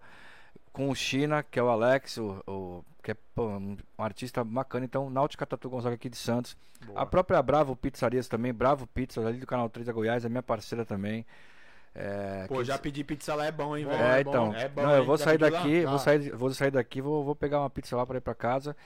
E Bravo É Pizzas também aqui de, Santos, quem é daqui da região, pode, pô, aqui de Bravo Santos Pizza é pede. bom. Um abraço aí, pessoal da Bravo Pizza aí, ó. Do pizza Cara, de qualidade. Patrocina o Caixaras. É legal pra caramba, pode ser, cara. O É pessoal bom, é, é bom, top. é bom. Né? Quando é bom, a gente fala. cara. Ah, tem que falar, lógico. e, cara, é, pô, a Uzi Monte Rey, que é uma parceira de acessórios, por exemplo, eu tô usando eles aqui, ó, também. Quem quiser, pô, os caras e é acessórios isso é, aí, meu. acessórios masculinos. Use Monte Rey também, tá na internet aí, parceiros do Rômulo.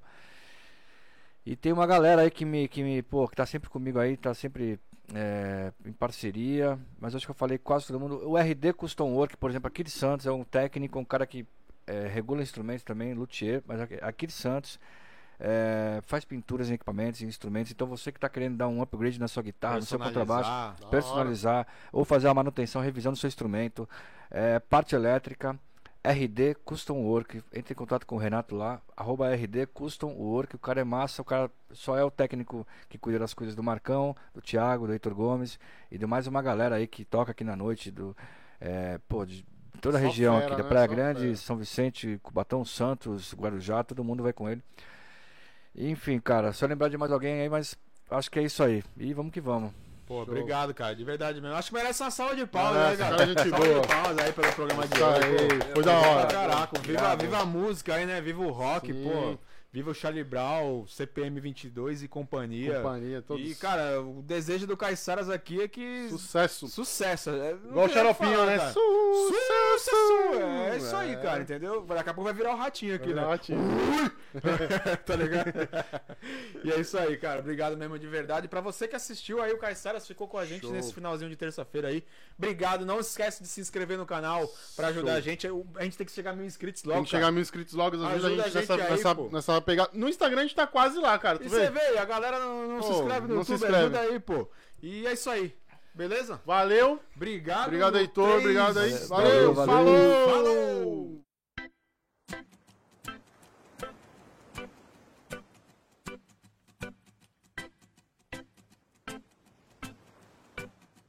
Caiçaras Podcast.